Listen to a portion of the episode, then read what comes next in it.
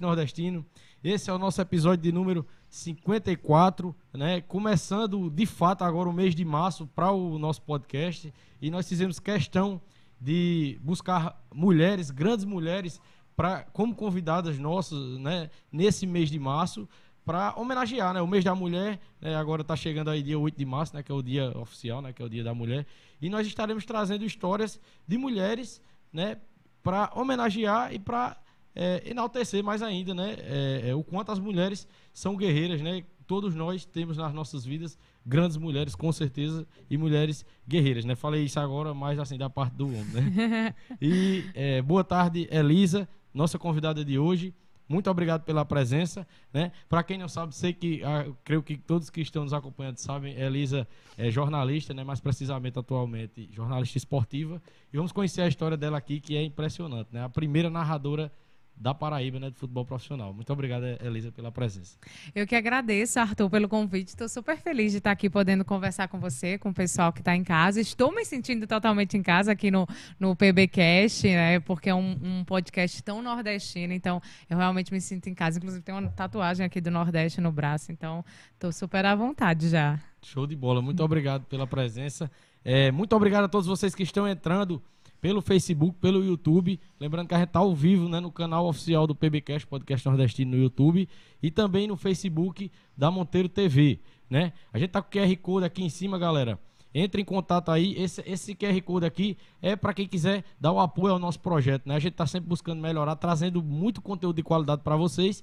E aqui está o nosso QR Code. É só entrar direto nele aí para mandar aquele apoio para o PBcast, o podcast nordestino.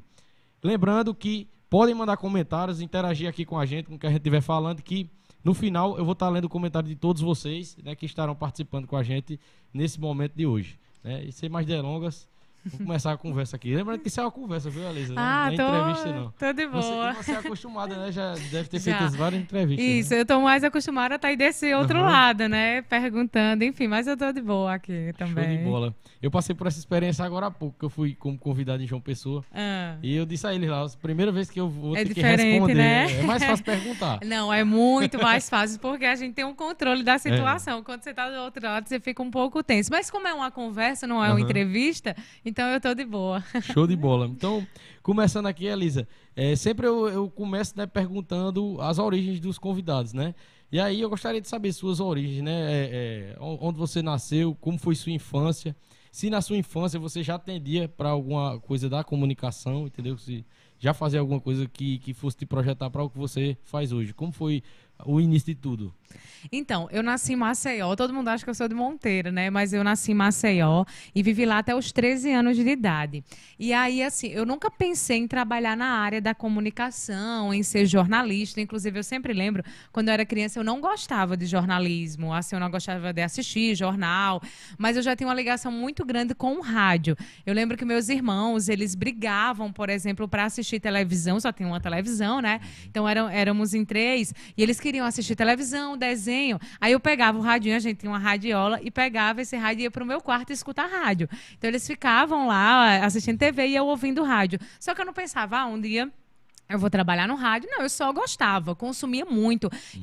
eu tenho uma vizinha um pouco mais velha, aí ela também ouvia muito rádio. Aí ela disse: Vamos visitar as rádios. Eu conheci praticamente todas as rádios de Maceió. Eu adorava visitar as rádios. Então eu ficava imitando locutores, ficava fingindo do que estava apresentando o programa, mas não passava na minha cabeça que um dia eu faria aquilo. E aí, em 2007, eu vim morar aqui. Meus pais são daqui, né? Eles foram para Maceió tentar uma vida melhor. Aquela, aquela velha história do nordestino que se repete em tantas famílias, né? Então, foram para lá. Moram, eles moraram lá quase 20 anos, mas resolveram voltar para cá. E aí, obviamente, era criança, voltei com os meus pais. E aí, quando cheguei aqui, isso cheguei em 2007, continuei sem pensar em trabalhar na área da comunicação. Mas quando em 2009 surgiu a Monteiro FM aqui, a Monteiro FM começou em 2009 não, não sei, as coisas de Deus, né? Assim, eu sou cristã, então eu sempre acredito a Deus. Me veio assim na cabeça, eu vou trabalhar nessa rádio. Eu tinha 16 anos. Na época eu tinha 15, ia fazer 16. E eu disse, eu vou trabalhar nessa não, rádio. Não tinha feito nada assim de não, nunca tinha, não, não. assim, já tinha ido visitar as rádios, porque eu sou a louca da rádio. Então já tinha ido na Santa Maria, já tinha ido na imprensa, já tinha dado entrevista, eu ligava para ganhar brinde. Aí quando a Monteiro FM surgiu, me lembrou muito as rádios de Maceió, porque a Santa Maria era um AM e a imprensa era uma comunitária. E quando chegou uma FM comercial, eu disse, nossa, parece muito com as rádios de Maceió. Aí eu disse, eu vou trabalhar lá. Aí ligava, era um ouvinte super assídua. Aí eu ficava, eu vou dizer para um dos locutores que eu vou trabalhar lá, só para ver o que é que eles dizem, sabe? Ma- Mas alguém nas visitas que você fazia, alguém ao conversar com você, chegava a dizer que você já tinha dicção boa e tal, assim? pra- Eles falavam a questão da voz. Ah, Aham. tem uma voz bonita, mas assim, não falava para trabalhar. Mas falava sempre essa questão da voz. Aí eu disse, vou trabalhar lá. Aí um dia eu estava era na época do MSN ainda, mandei uma mensagem para Luciano, que era locutor lá, disse: Olha, eu vou trabalhar aí. Conheço, E ele me deu uma super força. Ele disse: Por que, que você não vem? Vem aqui na rádio, fala com o diretor tal. Tenho certeza que ele vai, vai apoiar. Aí eu disse, mano, eu vou, não tenho nada a perder, né? Se ele chegar lá e disser não, beleza, volto pra trás. E se ele disser sim, que ótimo. Aí fui lá, louca, louca, 16 anos, e eu falei, era Roberto Júnior na época, ele trabalha na Correio hoje. Ele era diretor da Monteiro FM e também da Serra Branca FM. Aí eu disse: Olha, eu disse, ó, eu quero falar que cheguei, né? Disse, quero falar com o diretor. Aí a secretária perguntou: Você quer o quê? Qual é o assunto? Eu disse: Não, eu quero uma oportunidade. Eu não disse pra que era. Eu disse: Eu quero uma oportunidade. Ela disse: Tá bem. Aí falou lá ela, com ele. Ela pensou que era concorrência pra ela, não? Não, pois é, podia ser pra qualquer coisa, né? Podia pra ser recepcionista, Aham. qualquer coisa. Aí ela disse: não, tá bem, mas ela super me apoiou também, assim, depois, né? Foi uma das pessoas que mais me apoiou. Aí eu sei que ele me recebeu, o Roberto Júnior. Aí eu entrei na sala dele, ele disse: opa, ele, é, ele, ele já pega o nome antes, né? Oi, Elisângela, tá com meu nome é Elisângela, ele não tem isso, é uma curiosidade. É, ele disse: Oi, Elisângela, tudo bom? Que posso ajudar? Aí eu disse: Olha, eu quero uma oportunidade. Também não disse pra que era. Aí ele já disse: Nossa, você com essa voz. Aí eu sei que ele mandou ler um texto lá, era um texto de essas fofocas de famosos. Aí eu lhe disse: Nossa, Elisa, é, Elisângela, excelente pra ler na escola. Pro rádio tá péssimo. Eu lembro que ele disse isso. É, eu, porque eu pensei são- que ele ia dar logo um elogio logo, né? Não, porque assim, são leituras diferentes, Aham. né? E aí ele disse: tá, Ah, é porque também é- você ainda não tinha experiência, Não, né? nenhuma, Entendi. zero, Isso é zero. normal, né? É, não, Aham. mas aí ele falou, não, Elisa, mas vamos, Elisa, hoje eu já me referencio Aham. mais assim. Ele disse, não, mas vamos fazer o seguinte, é, eu vou lhe ensinar o que você precisa aprender sobre rádio. E aí eu ia toda segunda e quinta, que eram os dias que ele vinha, porque ele morava em Campina, e ele sempre vinha na segunda e na- nas quintas-feiras aqui para Monteiro. E aí ele disse, eu vou lhe ensinar. E aí eu ia nesses dias, aí ele ficava me ensinando a ler textos, mandava fazer exercícios para dicção, essas coisas, postura vocal, e eu treinando, treinando. Só que assim, eu não tava evoluindo. Aí chegou uma época uns dois meses já depois, que ele disse assim: Olha, eu já tô com dois, dois meses com você, você não tá evoluindo, eu não posso perder meu tempo. Então, ou você melhora, eu vou te dar. Eu acho que isso era julho, mais ou menos. Ou você melhora, ou eu vou te dispensar, porque eu não tenho tempo a perder. Aí, mano, eu pirei, né? Eu disse, cara, eu tenho que aproveitar essa oportunidade. Aí comecei a me dedicar mais, mais, mais, mais. Aí, quando foi no dia 13 de agosto de 2010, eu entrei no ar pela primeira vez.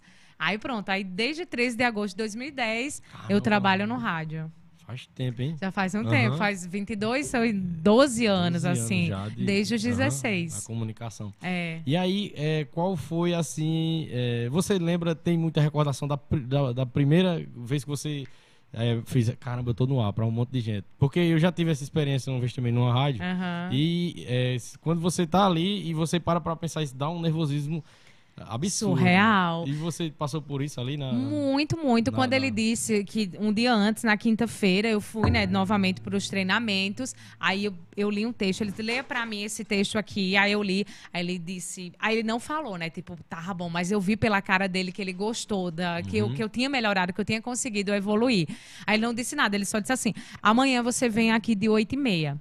Aí eu já disse, cara, ele vai me colocar no ar, porque de 8 e meia ele tá no ar. Ele só me atendia 10 horas, que era a hora que ele saía. E ele mandou eu ir mais cedo. Aí eu disse, ele vai me colocar no ar. Aí já comecei a dar aquele surtar, né? Porque você fica. E a Monteiro FM, não, hoje ainda é a rádio mais ouvida, mas quando ela chegou, ela era um sucesso total, todo mundo ouvia. Até aquela questão, ah, a rádio de Flávio José. Uhum. Era uma rádio FM comercial que chegou com um estilo totalmente diferente, com locutores de fora. Então todo mundo ouvia a Monteiro Nessa FM. época eu morava em Sumé e era muito, foi muito, falado a Muito, chegada da rádio Monteiro FM exato. aqui e ela pegava lá, né? Já muita gente Exatamente. lá também. Isso, então assim, tinha uma audiência muito grande, aí já bateu aquele medo.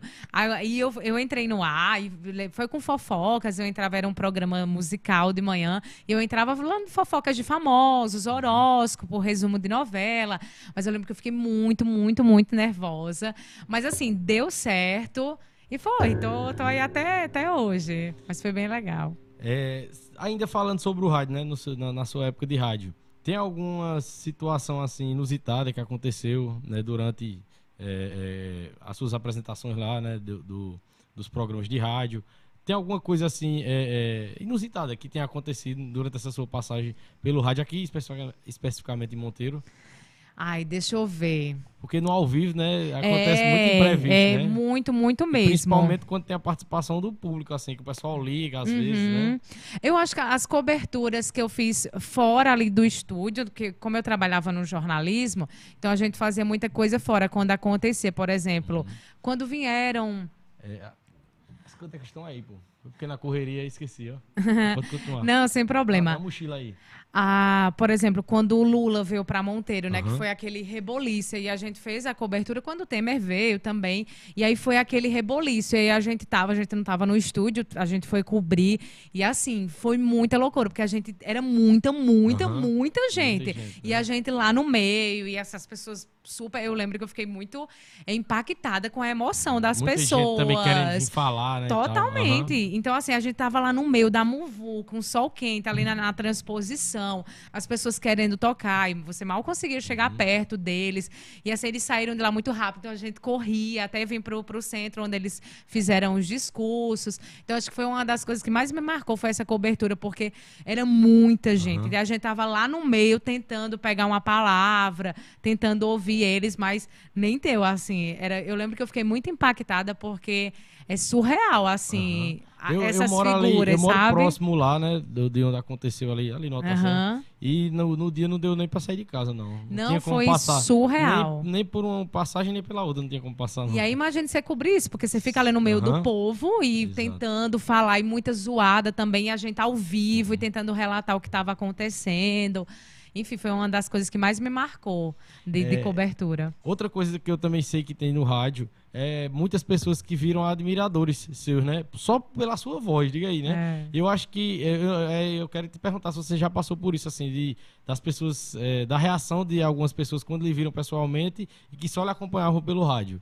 Há muito pessoal aqui no interior, é, quando você trabalha aqui, elas têm mais acesso à rádio. Então, elas vão na rádio conhecer você. Elas levam presente. Eu já ganhei muitos presentes, principalmente comida. Pessoal, eu trouxe um bolinho, eu trouxe uma coisinha, um queijo, um ovo. Uma eu já ganhei galinha viva. Juro, surreal. Levaram uma galinha pra mim na rádio. Eu disse, meu Deus, eu vou colocar onde essa galinha? Mas, assim, o pessoal é muito carinhoso. Aí eles vão conhecer. Aí é engraçado que a maioria sempre diz: Ah, eu achei que você era uma pessoa muito mais velha, era uma, uma senhora, uma loira, uma alta. Nunca ninguém imagina como você é. Impressionante. Todo mundo diz: Ah, eu pensei que você era assim. Todo mundo acha que é diferente do que era a voz. Mas acontece muito. Todo mundo sempre tenta, né, elaborar na mente quem é aquela pessoa da voz e quando vai, vai lá conhecer, vai na rádio. Ou às vezes, tipo, quando me ouve em algum lugar, você é uma menina da rádio, né? Não sei o quê. Sempre E acontece. Eu imagino também uma coisa engraçada, porque aconteceu comigo agora há pouco, né? Eu Ah. acho que já alguém que já viu o podcast, né? Ou que já viu eu participando de alguma coisa aqui na Monteiro TV. Eu cheguei no banco aí, eu acho que foi na Caixa, não sei se foi no Banco do Brasil, e eu falei no celular. Ah. A pessoa olhou assim na mesma hora. Eu E conheceu. assim, né? eu já ouvi essa voz em algum lugar. É, Já tem muito contigo isso, né? já, já, às vezes assim, na igreja, ou em vários locais, as pessoas, você é a menina da rádio, né? E não tem como esconder, né? Você, sou, sou a menina da rádio, porque não dá. Quem, quem é, também, é, quando eu fiz essa pergunta, respondeu muito parecido e passou por situações é, igual Aham. foi o Júnior Queiroz. Ele já veio aqui também. Sim, sim, Queiroz de Serra. Branca. E ele disse que passou por isso. Ele disse o que me surpreendeu que eu passei por isso em Campina Grande. Ele disse que É. falou lá e uma pessoa de- detectou que era ele, né? É, E às vezes acontece muito, pronto, agora eu tô lá em João Pessoa, e aí as pessoas não vão tanto à rádio como aqui no interior, porque é tudo muito mais perto aqui, né? Lá já é mais longe. Mas acontece, por exemplo, às vezes eu pego um Uber, aí eu sempre converso com os Uber, aí ele diz: Você trabalha com rádio? Que, pela voz, às vezes a postura, o pessoal diz: Sua voz é boa, você trabalha com rádio? Sempre tem isso também, sabe? Massa, viu? É, e alguma coisa assim que pra você que o, o- que ter trabalhado no rádio te, te proporcionou de, de especial pra sua vida assim, que você é, ainda né trabalha com no rádio, né? Mas de- do, do início até hoje, o que o rádio te, te mais proporcionou assim de realização pra você? Ah, o rádio me deu tudo, Arthur. Tudo que eu tenho hoje começou no rádio. E assim, até eu lembrando, né, como no início eu lembrei essa, essa trajetória desse amor que eu tinha por, por esse veículo de comunicação. Era como se fosse já um presságio de que ele me daria tudo que eu tenho hoje no, no meu presente e que eu sei que eu vou ter no meu futuro, porque começou com o rádio. Então, assim, tudo que eu tenho, tudo que eu me realizei profissionalmente, eu fico até feliz, porque, assim, eu sempre quis trabalhar com jornalismo esportivo desde que eu terminei a faculdade e eu fico feliz em trabalhar no rádio, porque é onde eu me sinto à vontade, é o veículo que eu mais consumo, é o veículo que eu mais gosto, então é onde eu me sinto em casa, eu me sinto super à vontade. Então, tudo que eu tenho, tudo que eu sou é por causa do rádio. Show de bola. Agora, entrando na questão do, do, do esporte. O jornalismo esportivo, você eh, se apaixonou por essa área durante a faculdade? Foi lá que você eh, teve algum impacto? Ou desde que você iniciou a gostar de, de rádio, né, de visitar rádios, você já gostava do esporte? Como, Então- é- como foi que se deu isso aí? Então, eu sempre consumi muito, assim, futebol, né? Eu não vou falar esporte porque tem diversas Uhum. modalidades e a verdade é que eu consumo muito mais futebol. Eu sempre consumi muito, eh, também devido ao meu pai, meus irmãos, porque lá em casa todo mundo é muito louco pelo time que torce, porque a gente sabe que tem aqueles torcedores de IBGE, né? Que diz que torce para um time, mas não acompanha. Lá em casa não, todo mundo pirado É. E, e a pelo maioria é time. do Flamengo aí, ó. Já deu uma Olha, calma. Há controvérsias. Eu, eu a camisa vermelha e preta, eu nem percebi isso. eu, ia, eu ia vir com a minha caráter. Eu disse, não, não vou tanto. Dá é tanta bandeira. Eu sou flamenguista? flamenguista. Ah, cara, Dá tanta bandeira. flamenguista aqui na minha frente. Mas, enfim, aí lá em casa todo mundo consome muito o time que torce mesmo, de acompanhar tudo, então eu sempre acompanhei muito. Aí, só que eu nunca pensava em trabalhar com isso, porque eu nunca pensei em ser jornalista, então não pensava. Mas durante a faculdade, quando eu terminei, eu disse, cara, é uma área que eu gosto tanto, que eu consumo tanto, eu quero trabalhar com isso. E aí eu terminei a faculdade em 2017, e aí desde 2017 eu me preparo para trabalhar só com isso, que é o que eu vivo hoje.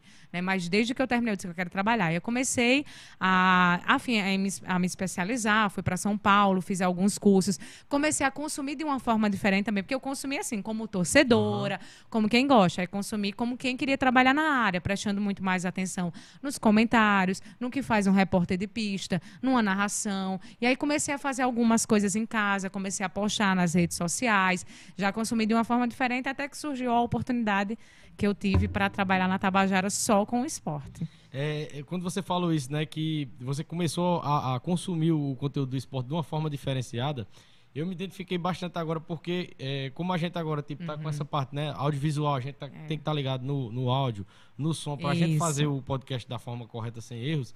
Eu vou assistir, pô, até o pai João Paulo fala isso também. Eu agora tô assistindo as coisas até na televisão, pô, em qualquer canto. Eu tô achando até que eu tô meio doido.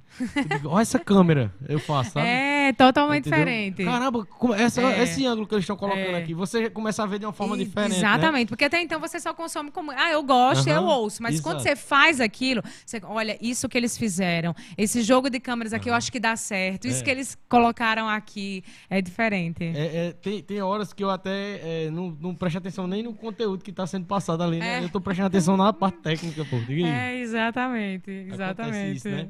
É, e aí, é, essa questão de, de você gostar e tal, lá na sua casa, todo mundo torcia pro Flamengo ou não? Não, lá em casa é todo mundo diferentão, time. cada um é pro time. Todos são de times de São Paulo. Meu irmão Aham. mais velho é palmeirense, meu irmão do meio é São Paulino e meu pai era santista. E todo mundo super doente. Meus dois irmãos moram em São Paulo, então Uhum. eles conseguem ir muito aos jogos dos times, são sócios torcedores e tal.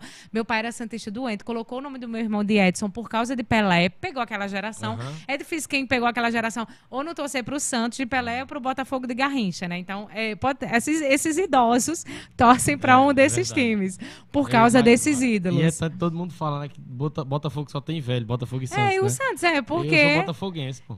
Sério? Mas foi porque seu pai, alguém? Foi, foi. Ah, sim, não. E Tem hoje que ser. eu sofro mais pro time do que ele. Hoje eu sou mais torcedor do que ele. Não, eu imagino, minha filha. A sua vida é um sofrimento. Já faz um tempo isso. Cara, mas agora por isso que eu não gosto de falar que sou. Eu vim com a camisa primeiro. Não, o cara Aí me dizer digo- que é botafoguense. Eu vou dar os pêsames aí lá aqui, porque. Nossa essa senhora, história- tu lembra a última tá- alegria que teve com teu time? Com um carioca aí em 2006, eu acho. que nem o carioca não tá dando alegria mais. Não, nem a gente. E, e eu tô. Não, mas agora eu tô na maior esperança que vai mudar Mas eu sinto história, muito, né? viu, Arthur? com- Mentira, não sinto nada. Com o John, o John Texton, agora o cara lá, Vai o que comprou, chegou. né? A gente tá na expectativa. Ainda não. Eu vi, deram 20 reais a ele lá, tomara que ajude. Quando ele chegou, não foi? Foi, deram 20 reais, um Caramba. torcedor. Só aqui pra ajudar um pouco. Aí, tipo, essa questão também. Mas se de- quiser emprestado, a gente tem. Ah, Mas eu acho. o- Agora ele, ele disse que vai, vai injetar dinheiro agora. A gente tá esperando desde janeiro isso. Não, amiga, Ah, é tá isso que eu ia dizer, porque assim, eu assisti uns jogos agora no Carioca, tá precisando horrível, injetar tá mesmo, horrível, viu? Pelo amor de Porque- Deus. Nossa senhora. Ah, Não, daqui pro final a gente fala mesmo de futebol mesmo. Daqui Tá eu também bom. tenho umas coisinhas pra falar do Flamengo aí. Ultimamente também, né, tem, tem, tem uma zoeirinha aí. É. E aí, continuando é, é, é, sobre essa questão do da sua casa, né? Isso também fazia com que você é, recebesse muito conteúdo de futebol, né? Tinha um jogo, um zoava o outro e tal, e sempre ficava aquele... Muito. Aí do grupo da família, hoje em dia ainda é, falam muito de futebol. Falam Muito, muito. A maioria, todo mundo é dos times de São Aham. Paulo. Eu não tenho ninguém que é do Flamengo, então eu fico sozinha. Porque o- existem duas torcidas, Arthur, aprenda. Os flamenguistas e os não flamenguistas. As pessoas dizem que torcem pro Botafogo, que torcem pro Palmeiras, pro São Paulo. Elas torcem contra o Flamengo. É impressionante. Se junta todo mundo quando o Flamengo tá jogando pra torcer contra. Então, pra Isso é mim, verdade. é só não flamenguista. Então, junta, aí junta os palmeirenses da família, os são paulinos, os corintianos. Aí Flamengo. todo mundo fica zoando o Flamengo quando o Flamengo perde. É impressionante. Então, assim, eu sofro muito, porque eu sou sozinha. Aí ninguém torce pra Vasco, Botafogo, é, só eu É lá. porque a, a- a torcida é muito grande, né? Isso aí tem que reconhecer. A maior torcida do Brasil é a do Flamengo, né? Por isso que até tem isso também. Mas de- na minha família eu tô Não, só. Você é torcedora mesmo, de verdade. Você é torcedora. Você sabe quem é os jogadores do seu time. Agora, se você pegar aí 90% do, dos Não, flamenguistas... 90% não, nem venha. só não sabe- exagere também, Só sabe o não. nome do time e as cores, né? Não, Porque é não, não. Aqui, Arthur, a Ana Letícia falando, muda de time, Arthur, aqui no YouTube. Não, Não, coitado, gente. é- é, a- eu fiquei com os- pena, Os real. nossos dias de glória estão próximos. Estão De próximos. onde? Do precipício. Estamos na esperança aí. É, porque também mais fundo do que isso não dá, só se for Não, não, não, não. pra a Série gente, B de né, novo. Voltou, né? Agora da Série B. É, Eu pensei que já ia exato. voltar com o time máximo, mas ainda não teve essa. Vamos ver se esse um bota dinheiro aí, né? E é isso aí, pessoal. Vai mandando, tô vendo aqui chegando muito comentário, muita ah, gente que acompanhando. massa! E aqui pro final vou ler o comentário de todo mundo, viu? Eu mandar um abraço aí pra todo mundo. E continuando, né, do, do sim, na questão do, do, do, do futebol, né, de, de- de- dos times e tal.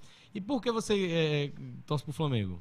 Então, uma boa pergunta. Essa semana me fizeram essa pergunta. E é muito louco esse negócio de time. É, eu lembro, eu não lembro o ano, porque eu era pequena, eu era criança, que teve uma final. Era na- eu acho que era naquela época, como eu disse, eu não vou lembrar com precisão, porque eu era criança real. Acho que eu tinha uns 5 anos, 4 por aí.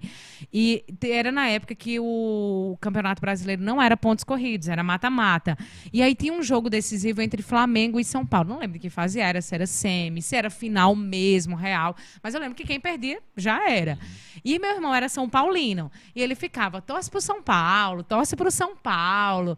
E assim, eu não sentia no coração que eu tinha que torcer pro São Paulo. O Flamengo já me chamava a atenção. Eu acho que eu via na, na televisão. É claro que a mídia tem uma grande É, influência, né? Passava mais, né? Exato, era o que passava mais, mas assim, aí eu via a torcida, eu me identificava, eu achava linda a torcida. Aí meu coração já pendia, mas como meu irmão ficava aqui no meu pé do ouvido e a gente era muito próximo, que a gente ia até de idade e tal, aí eu ficava meio influenciada. Aí eu só que não, cara, eu fiz assim. Eu disse: "Não, quem ganhar esse jogo é o time que eu vou torcer".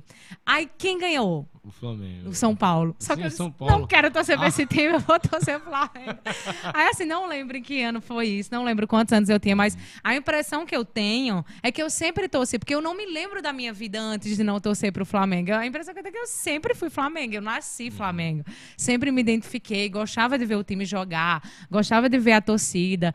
E não, não tem um porquê, assim, não foi ninguém que me influenciou lá em casa, cada um que tentava me puxar para um lado, mas eu fui, graças a Deus, eu fui inteligente o suficiente para para sair disso. Eu, eu, foi engraçado, eu era vascaíno quando era pequeno, mas não teve muita Não, diferença. né? é, não, amigo, eu, fiquei, tu, eu fiquei de mesmo canto tu ali. sempre foi Aí eu disse, ah, meu pai, eu quero a camisa do Vasco quando eu era criança. Ele disse, não, meu dinheiro só tem pra comprar da, do do Botafogo. Botafogo. Sabe, pra me dessa mesmo. Aí hoje em dia eu sou mais torcedor do que ele. Do que ele. Não, porque, é eu assim, eu entendo, ele tem quantos anos, Arthur? 50 e pouco. Eu já teria desiludido total se eu fosse ele também, porque eu tenho certeza que a última alegria que ele teve foi com Garrincha. Foi- Eu já não, tinha não, aí, desistido. A gente foi campeão brasileiro em 95, Túlio Maravilha, à, à frente ali do elenco. Meu, Noven- 95. Nós estamos Eu falando tinha um de ano de idade. 27 anos, É. Arthur. Mas, mas vamos, vamos, vamos, conta, vamos falar né? da sua vida, que, que daqui pro final a gente fala disso aí. 27 anos. Mas vamos lá. E aí, Elis, continuando, é, qual foi as primeiras, os primeiros trabalhos assim que você fez? é, é, antes da, da- Eu vou entrar na, na parte da, da. Rádio Tabajara, né? Mas antes de, de você entrar na Rádio Tabajara, né, teve alguns trabalhos, eu até cheguei a ver um trabalho que você fez aqui no Feitosão, aqui em Monteiro, né? antes de Isso, você ir pra isso. Rádio Tabajara. Como foi a, é, a, a- a transição ali, né? Você é, se formou e, e qual- como foi o aquele meio tempo para você receber Aham. essa oportunidade, chegar a essa oportunidade da rádio? Então, eu já estava na, tava na Monteiro FM ainda, né? E assim, até uma eu não sei se tem estudantes de jornalismo ali. Eu acho que quando você quer uma coisa, sabe, Arthur, você tem que. E hoje a gente tem muito essa oportunidade. Você tem que dar um jeito de ser visto, né? De mostrar aquilo que você sabe fazer. Como eu já tinha tomado essa decisão, ah, eu quero trabalhar com jornalismo esportivo, eu disse, "Ah, eu estou em Monteiro, uma cidade do interior da Paraíba, então eu preciso ser visto, eu preciso fazer algo que as pessoas me vejam.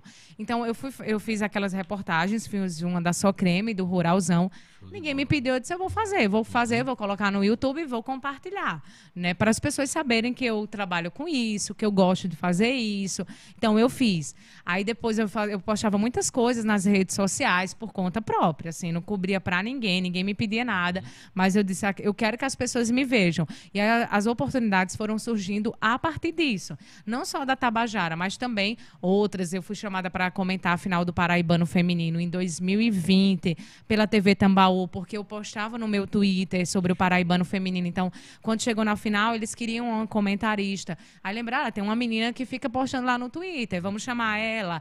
E aí, assim, do mesmo jeito podcast que eu participo, né? Eu ouvi, eu consumo muito podcast, então eu ouvia e eles ficavam trazendo eh, resultados dos estaduais femininos pelo Brasil. Aí eu disse, eita, eu posso trazer do Paraibano. Entrei em contato com eles pelo Instagram, disse, olha, queria Ah, trazer do eles Para... não são da Paraíba. Não, eles são de São Paulo. Ah, Aí eles faziam um giro trazendo re- os resultados dos estaduais femininos. Aí tinha de Minas, do Rio, de Brasília. Eu disse, cara, eu vou levar o da Paraíba. Aí entrei em contato e falei, olha, eu queria participar tal.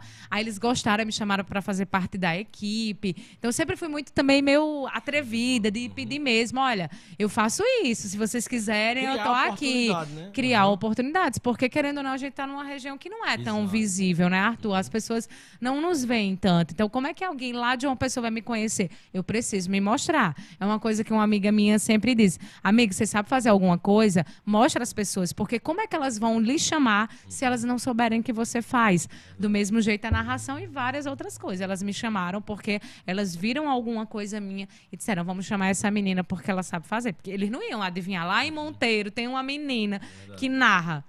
Tenho- eles têm que ver alguma coisa, né? Show de bola. E aí, é, no caso, o- a participação no podcast foi antes de, de você entrar pra Tabajara, Sim, caso. foi em 2019, depois da Copa do Mundo Feminina. Eu me lembro bem, porque assim, antes eu não consumia tanto futebol feminino. E aí, a partir de 2019, quando teve aquela Copa que foi a, a- a- a maior, digamos assim, em questão de visibilidade, né? Que foi quando a Globo transmitiu pela primeira vez a Copa do Mundo Feminina, que foi a da França. E aí teve muita visibilidade. E aí eu comecei a acompanhar mais. Aí foi quando eu fui atrás de podcast sobre futebol feminino. E aí eu achei o podcast Sem Barreira, e aí vi como era o conteúdo deles e, e fui atrás para participar. Então foi lá em 19. Show de bola. Já fica aí pra galera aí acompanhar depois, depois que acabar aqui, né? É. O podcast Sem Barreira aí, que a Elisa participa. Eu já dei uma olhada já lá, eu dei uma olhada e vou ouvir Massa. também. A gente não tá conseguindo uma frequência de, de episódios, tá até pela correria de todo Aham. mundo, né? Todo mundo trabalhando, mas a gente quer voltar. O Brasileirão Feminino começou e aí a gente quer sempre estar trazendo aí episódios sobre o campeonato. Show de bola. E aí veio a rádio, né? Na sua vida, a rádio Tabajara, né? É, e você, no momento que veio a oportunidade, você estava morando aqui em Monteiro? Tava, é bem Caramba. recente a Tabajara, né? Eu comecei lá em janeiro, tava, tava morando aqui, tava, eu morava aqui, mas eu trabalhava em Sertânia Uhum. com assessoria de comunicação. E aí lá em Sertânia eu acabava fazendo também algumas coisas de esporte. Sertânia tem um time, a seleção de Legal. Sertânia.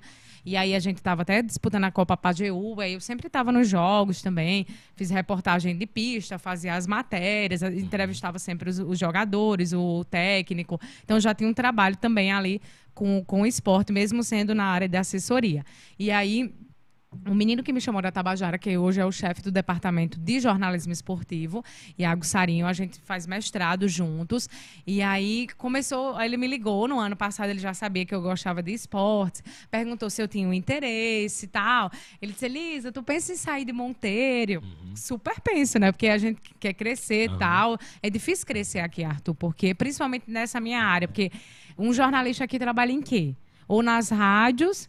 Não tem um impresso, não tem revista, não tem TV. Então, assim, é difícil crescer aqui. Tá chegando você- agora a Monteiro TV, né? Olha tá, aí. cam- tá engatinhando, né? Mas vai dar Coisa certo. boa, vai quiser. dar sim. E aí hoje a gente não tem tanta oportunidade para crescer. Então, óbvio que eu tinha vontade de ir para um local maior para abrir ali portas, né? Então, você tem vontade de, de vir morar em João Pessoa? Eu disse, tenho. Aí ele, mas tu tem vontade de trabalhar com jornalismo esportivo? Eu disse, super tenho vontade. Ele, mas então, mas tu pensa na narração, é uma coisa que tu, enfim. Aí eu disse, cara, penso também, né? Mas eu tava meio que iniciando ali, nunca tinha narrado. Aí ele disse, olha, então, tá surgindo uma oportunidade aqui, eu pensei em você, tu toparia? Eu disse, claro que eu topo. E aí teve a questão da narração. Aí, depois da narração, aí eles me contrataram. Caramba, é, é, de- a- assim, como é que eu posso dizer? Você foi escolhida mesmo, assim, né? Foi escolhida, Deus, é, é, é, porque é, é, oficialmente, né? Você é a primeira narradora de, né, de futebol profissional mulher da Paraíba. E, e ele, ele teve esse olhar, né? né, de, de pensar em você, né? Isso é, é Deus mesmo, é, não tem É, explicação, É né? Deus. A gente já se conhecesse mais.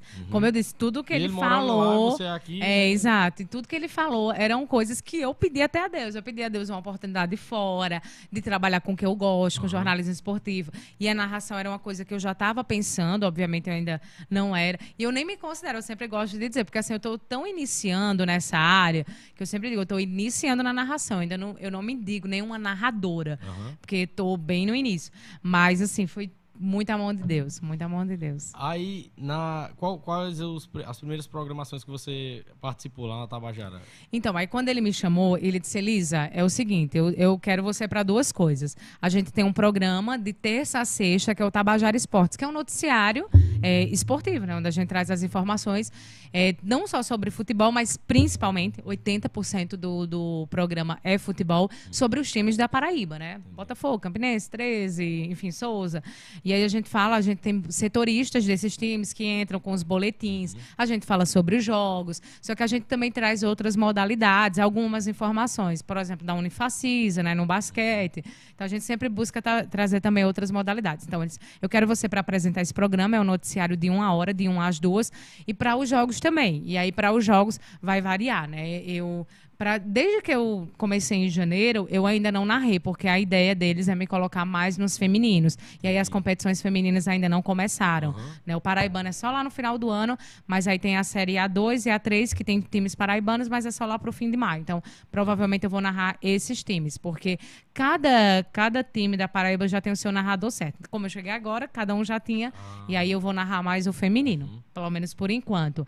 E aí eu apresento o Tabajara e entro nos jogos ou como comentarista pista ou como repórter de pista. Hoje mais como comentarista. Show de bola. Mas já chegou a fazer narração já, né? Já, já. Aham. Eu fiz a narração da final do feminino, do Feminino. Paraibano Feminino, Caramba. agora em dezembro. Foi qual os times que foram pra final? Foi Botafogo e VF4, que é um projeto de Vitor Ferraz. Vitor Ferraz. Isso, exato. Ele, é um cara super gente ele boa. fez uma, uma peneira aqui em Sumé. Tá, Isso. vai fazer uma aqui em Monteiro também. Ah, que massa. Pronto. Vitor é o dono do Aham. VF4. Inclusive as iniciais de nome dele, né? E, inclusive, né, um, um do- um dos, um dos colegas dele, né, que, Ah. que trouxe o, o- a peneira pra Sumé, eu já conversei com ele pra fazer uma Lucas? ponta aí. Será? Não, é... é Porque Lucas é o assessor. Sidenildo. Sidenildo, ele é de Sidenildo. Sumé. Ah. Aí eu acho que ele deve ter contato com o Lucas ou com ele lá Massa. direto. Eu já falei Se ele pra- vir, você vai conseguir entrevistar ele tranquilo, que ele é um cara super de Caramba. boa. Ele, é sobre- ele Deus conversou quiser. com a gente no, Uhum. na final, foi lá torcer pelo time dele, que foi campeão, inclusive, nos pênaltis contra o Botafogo, que estava em busca ali do sétimo título, e pela primeira vez, que é um projeto recente, nasceu há um Aham. ano, mais ou menos. Então, ele é, ele é de João Pessoa, Vitor, né, e tá com esse projeto bem bacana. Então, foi a minha primeira experiência com a narração.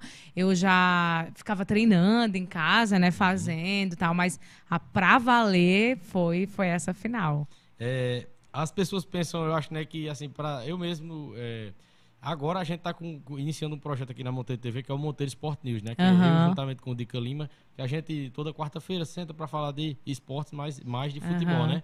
E a gente enfatiza mais o daqui da região, né? As competições, os amistosos que tem por aqui.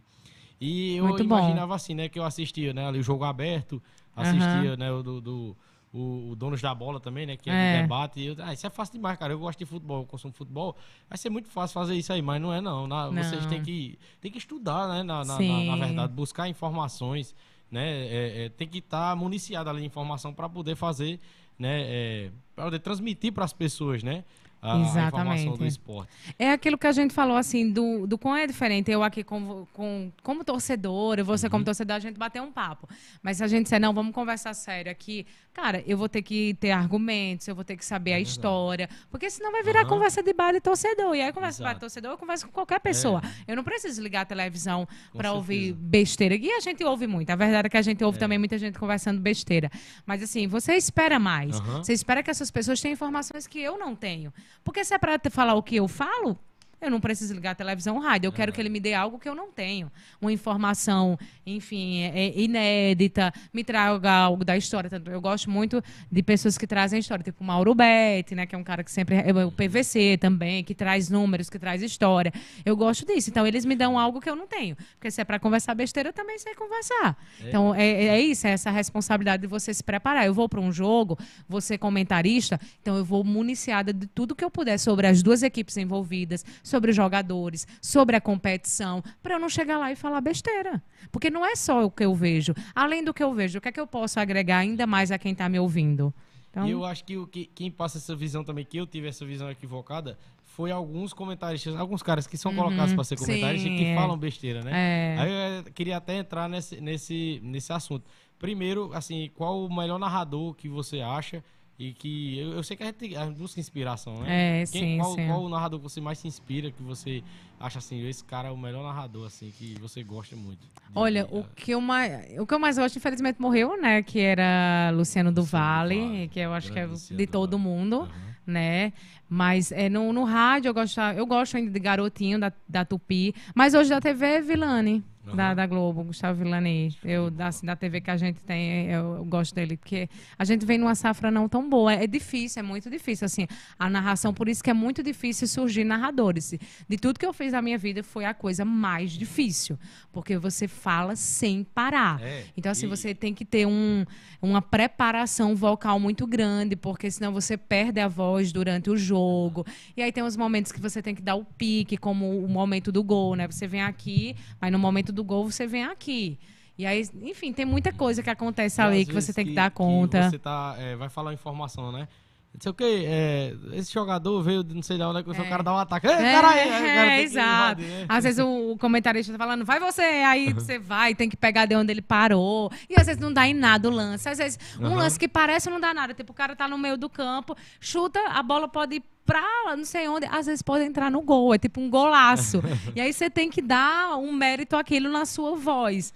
Entendeu? Então, assim, é muito difícil. Por isso que é muito difícil surgir narradores. A gente não tem tantos narradores Eu bons. acho que surgiu a primeira narradora do Sport TV agora, há pouco. Hum. Inclusive, ela foi colocada para narrar todos os jogos do Botafogo na Série B. É, eu Todos os dizer- jogos que eu assisti foi com ela narrando. É, é, sempre ela tá. Inclusive, Eu ela sempre se. De... É, a Renata, Renata Isso, é Silveira. Renata, isso ela mesmo. foi a primeira mulher a narrar um jogo na Globo, agora na TV aberta. Ela já era do Sport TV, Aham. né?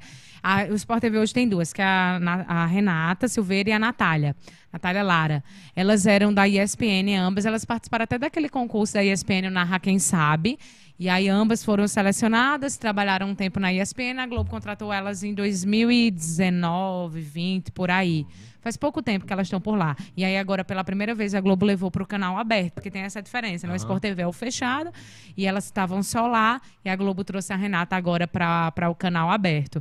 É, é, assim, é um mundo bem iniciante para a gente. Né? A nossa, Você até me perguntou de quem era a minha inspiração. Eu não consigo nem dizer uma mulher agora, porque é, hoje é mais a Natália. Eu, por exemplo, eu gosto mais da Natália do que na Renata. É só uma questão de, de gosto mesmo, porque isso é, isso é normal. Mas, enfim, ela- elas são boas, elas têm potencial. Show de bola.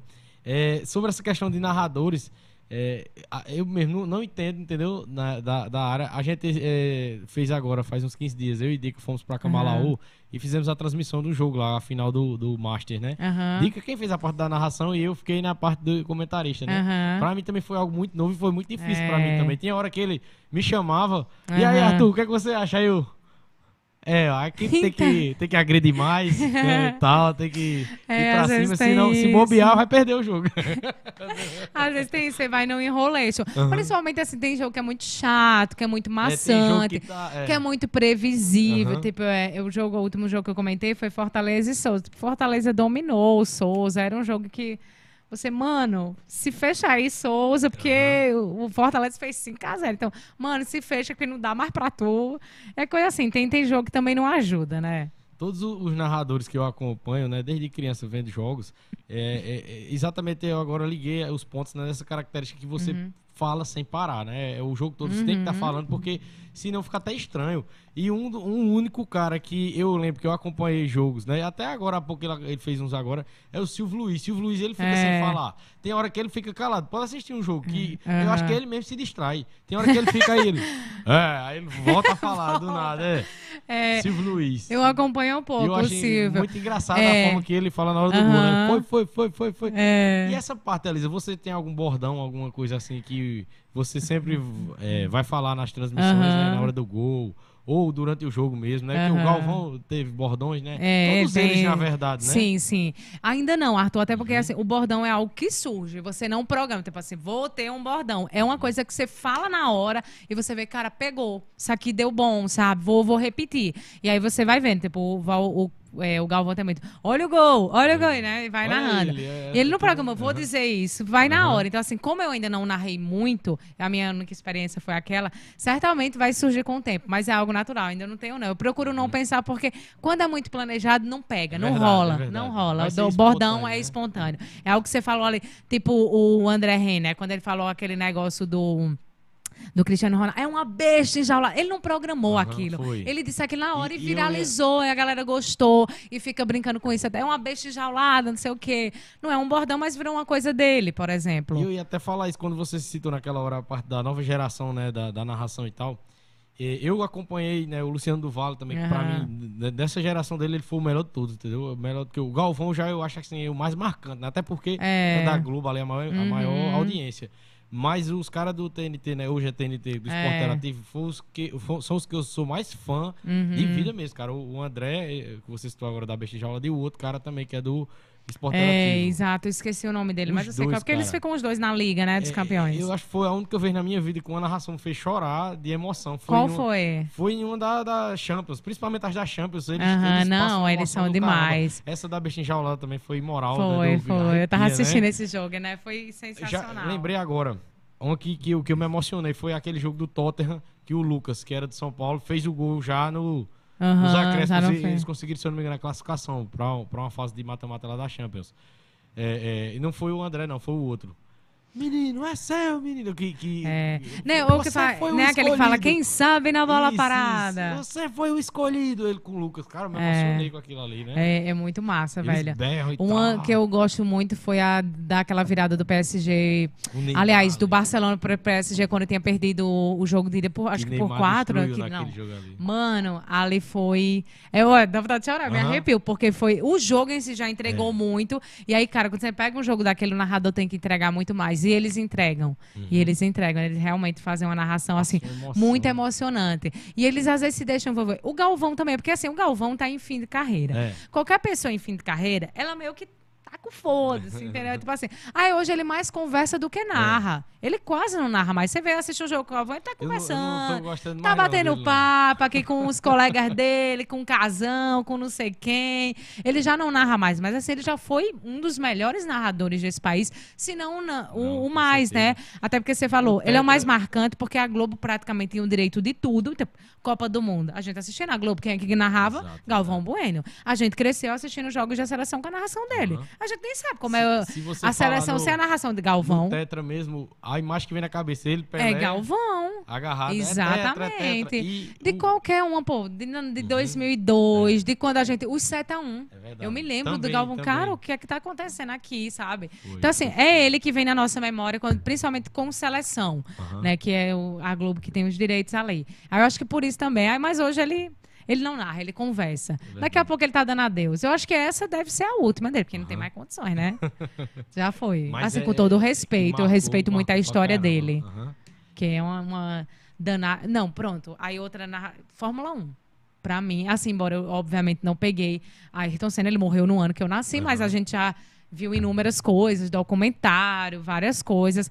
E mesmo não tendo acompanhado, quando eu penso em Fórmula 1, me vem a voz de Galvão na E cabeça. ele era fundamental para o sucesso que a Fórmula Que a 1 Fórmula teve 1 na fez. época de Ayrton, né? Aham. Eu não, também, eu, eu nasci depois da morte de Ayrton Senna, quase meu nome ia ser Ayrton Senna. Sério? É, tu, e- tu é de 94 Sou de também? eu 94, também. é. Eu nasci um pouco antes, porque eu nasci em janeiro. Ele morreu em maio, né? Eu Primeiro de em maio. Eu nasci 26 de maio. Aí Pronto, não- eu acho dias que muitas depois. crianças teve o nome de Ayrton ali naquele mês, né? Por conta disso. Por causa disso. Aí quase que meu nome ia sendo Ayrton Senna, né? E é, eu já falei com meus pais e tal. E nessa época, o Brasil, tipo, respirava futebol e respirava É, Fórmula 1. Fórmula 1. né? É uma coisa A galera acordava mais. cedo no domingo. Qualquer Aham. pessoa que pegou aquela geração, elas vão falar isso. Elas acordavam cedo no domingo pra ver a Ayrton correr e quem tava narrando era Galvão. Então é difícil não ter uma memória até Uma afetiva ligação, com né? ele, né? Porque você lembra Verdade. dessas coisas. Eu me lembro de 2002 criança e me lembro de Galvão narrando os dois gols de Ronaldo na final. Então é ele que me vem na cabeça. Então, eu tenho muito respeito pela história dele. Embora hoje, quando é um jogo com ele, eu vou pra outro canal. Com todo respeito a ele, mas eu não assisto, porque E sem- eu não sem aguento. narração, você pensa nisso mesmo, que não, não, não existe os, esses momentos, do, principalmente do futebol e do esporte geral das Olimpíadas também, sem a narração de. Você não, não imagina aquela imagem ali do cara subindo no pódio, levantando o troféu, sem estar de fundo a narração. Uhum. É. Agora, a gente falando sobre narração, a gente Aham. pensa nisso. E já. já Imagina um jogo no silêncio. Não, é, não, Não tem graça, sabe? Alguém tem que estar me dizendo Verdade. alguma coisa ali, Verdade. né? E, e outra coisa que eu ia falar, é, a gente tá, tem marcado, né, é, Galvão na, na Copa de 94, de 2002, né, e eu já tenho marcado um dos caras do, do, do TNT, que também foi o outro, sem ser o André, eu me fugiu Eu- o nome me dele fugiu também, o nome se dele, é cara. Ricardo, sei lá. Eu não me lembro agora. Depois dá, dá uma olhada aí, João Paulo, o, o narrador do esporte do TNT, que é junto com o André Reine, é o, é o outro narrador que tem. Ele é, também me marcou a da Olimpíada, que o, que o Brasil né, foi com um pênalti no Neymar ali. sim, sim. ele- que, é, que Seu quando foi no Brasil em menino. 2016. Ele É, Neymar, ai, Neymar chorando, ele, seu Foi demais, cara. Você conseguiu, garoto. Não sei o quê. É. Ali também foi. Foi Emocionante. É muito, ah, muito show. E assim, e todas, é, agora, por exemplo, as Olimpíadas, eu me lembro muito quando a Mayra Aguiar, é, Aham. é porque eu não vou lembrar o narrador agora, quando ela ganhou o bronze, ela tem toda uma história de que quase não ia, porque fez cirurgia, não sabia se recuperar. E ela é do judô, né? E quando ela tava segurando, ela precisava segurar o tempo necessário.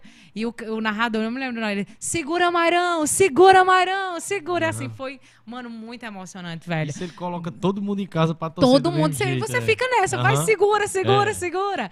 Do mesmo jeito, a, a, Ai, cara, me fugiu o nome agora da que ganhou nas Águas Abertas, aquela da Bahia. E quando ela tava muito próximo e ele gritava o nome dela, assim. A narração faz toda a Uhum, verdade. diferença. Se você O- assistir o- aquilo com narração e sem. também. Eu assisti meia-noite aquela do Isaquias. foi. E ele foi junto. Vai, Isaquias, você Foi, eu consegui." tava também. Mano, é, totalmente show. diferente. Se você assistir aquilo em silêncio, você não vai sentir a mesma Aham. emoção do que. Porque, assim, eles também são torcedores, então tava todo mundo torcendo pelo brasileiro ali, né? Então, Aham. é aquilo mesmo, vai segura, vai Isaquias, todo mundo vai, vai, vai. Enfim, deu certo. E agora falando também sobre essa questão de comentaristas, né? É, é, sobre os com- agora sobre comentaristas, quem pra você hoje no, no cenário nacional é o melhor comentarista de futebol? Pedrinho. Pedrinho? Pedrinho. Show. Pra mim, Pedrinho. titubear, né? Pra mim, bola. Pedrinho, ele, Eu- ele não comenta, ele dá aula. Eu gosto Eu do, assisto- do Ribeiro. Eu, É, tu gosta? Não, eu gosto também. Mas assim, Pedrinho, tanto que os jogos que eu sei que ele tá, eu pego um caderninho pra anotar coisas que ele fala. Porque ele tem uma percepção, cara.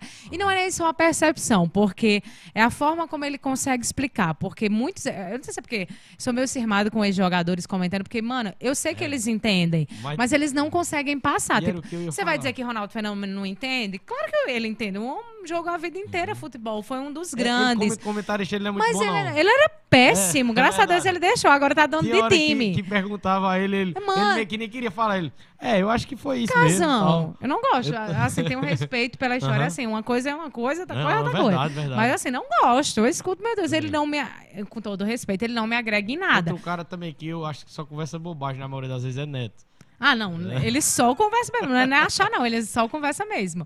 Aí, assim, a galera que só vai Aham. pra comentar besteira, eu acho que, É. não sei, pra lacrar, pra dar repercussão. É que dá polêmica, Aí, né, também. Aí, É. Aí o que eu mais gosto, assim, que eu sinto que dá aula, que ele realmente Mas destrincha é- o jogo, ele é pau que ele passa. Tanto que, assim, eu acho que ele é tão técnico que ele nem vai pra TV aberta. Dificilmente ele comenta jogos ali na TV aberta, ele tá só no Sport TV.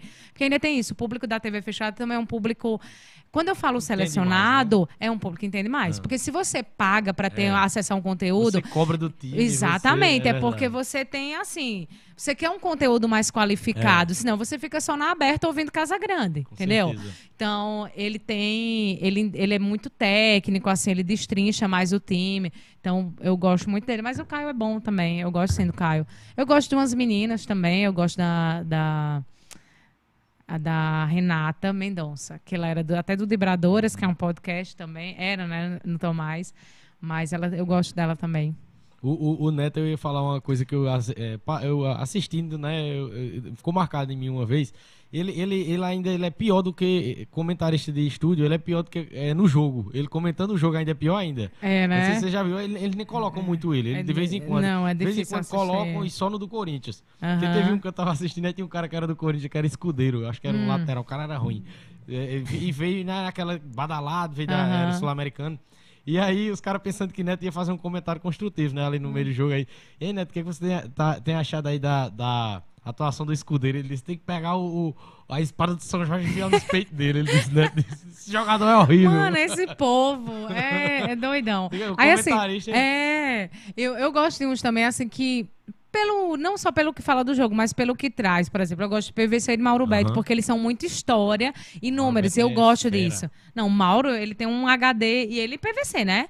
Eu já fui um curso com PVC, mano, ele tem um HD que eu não sei que HD da gota é aquele. Porque ele vai dizer, se você disser, me diga agora, ele é palmeirense, né? O time do Palmeiras de 71 que disputou sei lá o quê. Ele vai dizer da zaga ao ataque, quem tava no banco, eram os reservas, ele sabe tudo.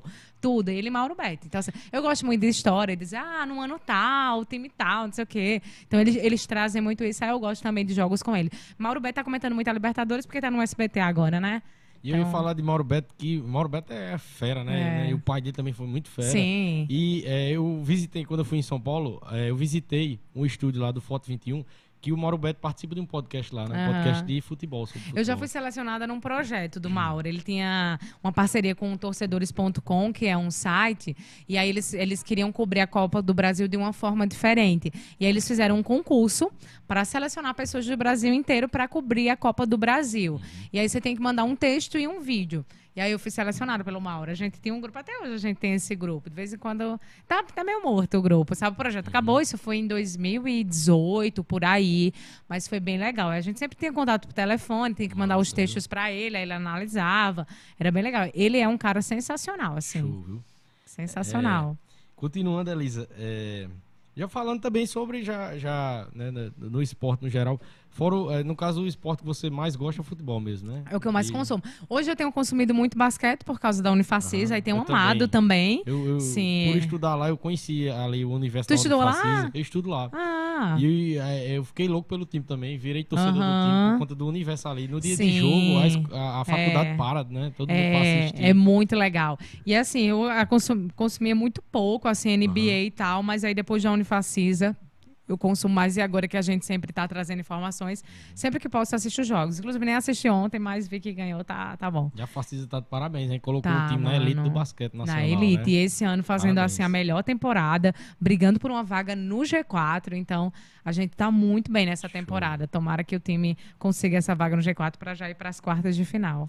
Eu agora vou te fazer umas perguntas, Elisa, mais de, de técnico, de, né? Você você Ah, que é uma pessoa técnica sobre futebol, mais praticamente. Olha, se eu não souber, eu não sei tudo, eu não. já viu? perguntei a uns boleiros também E se for aqui. história, essas coisas, Não, minha, não. minha cabeça nem é, é mais, funciona. é mais sua opinião sobre algumas coisas. Tá. Por exemplo, eh, eu vejo, por, eh, se a gente for pegar aqui o futebol do Pernambuco, da Paraíba do Rio Grande do Norte.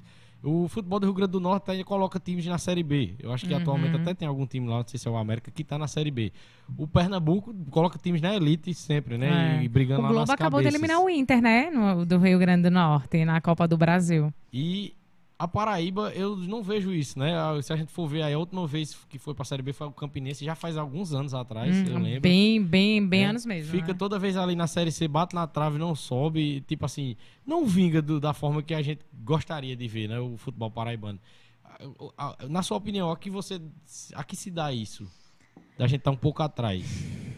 Arthur, assim, é difícil responder. Eu acho que tem muito a ver com a nossa federação. E eu não estou dizendo que as federações desses locais são melhores, até porque eu não conheço o trabalho delas a fundo, então eu vou falar do que eu estou mais próxima, né?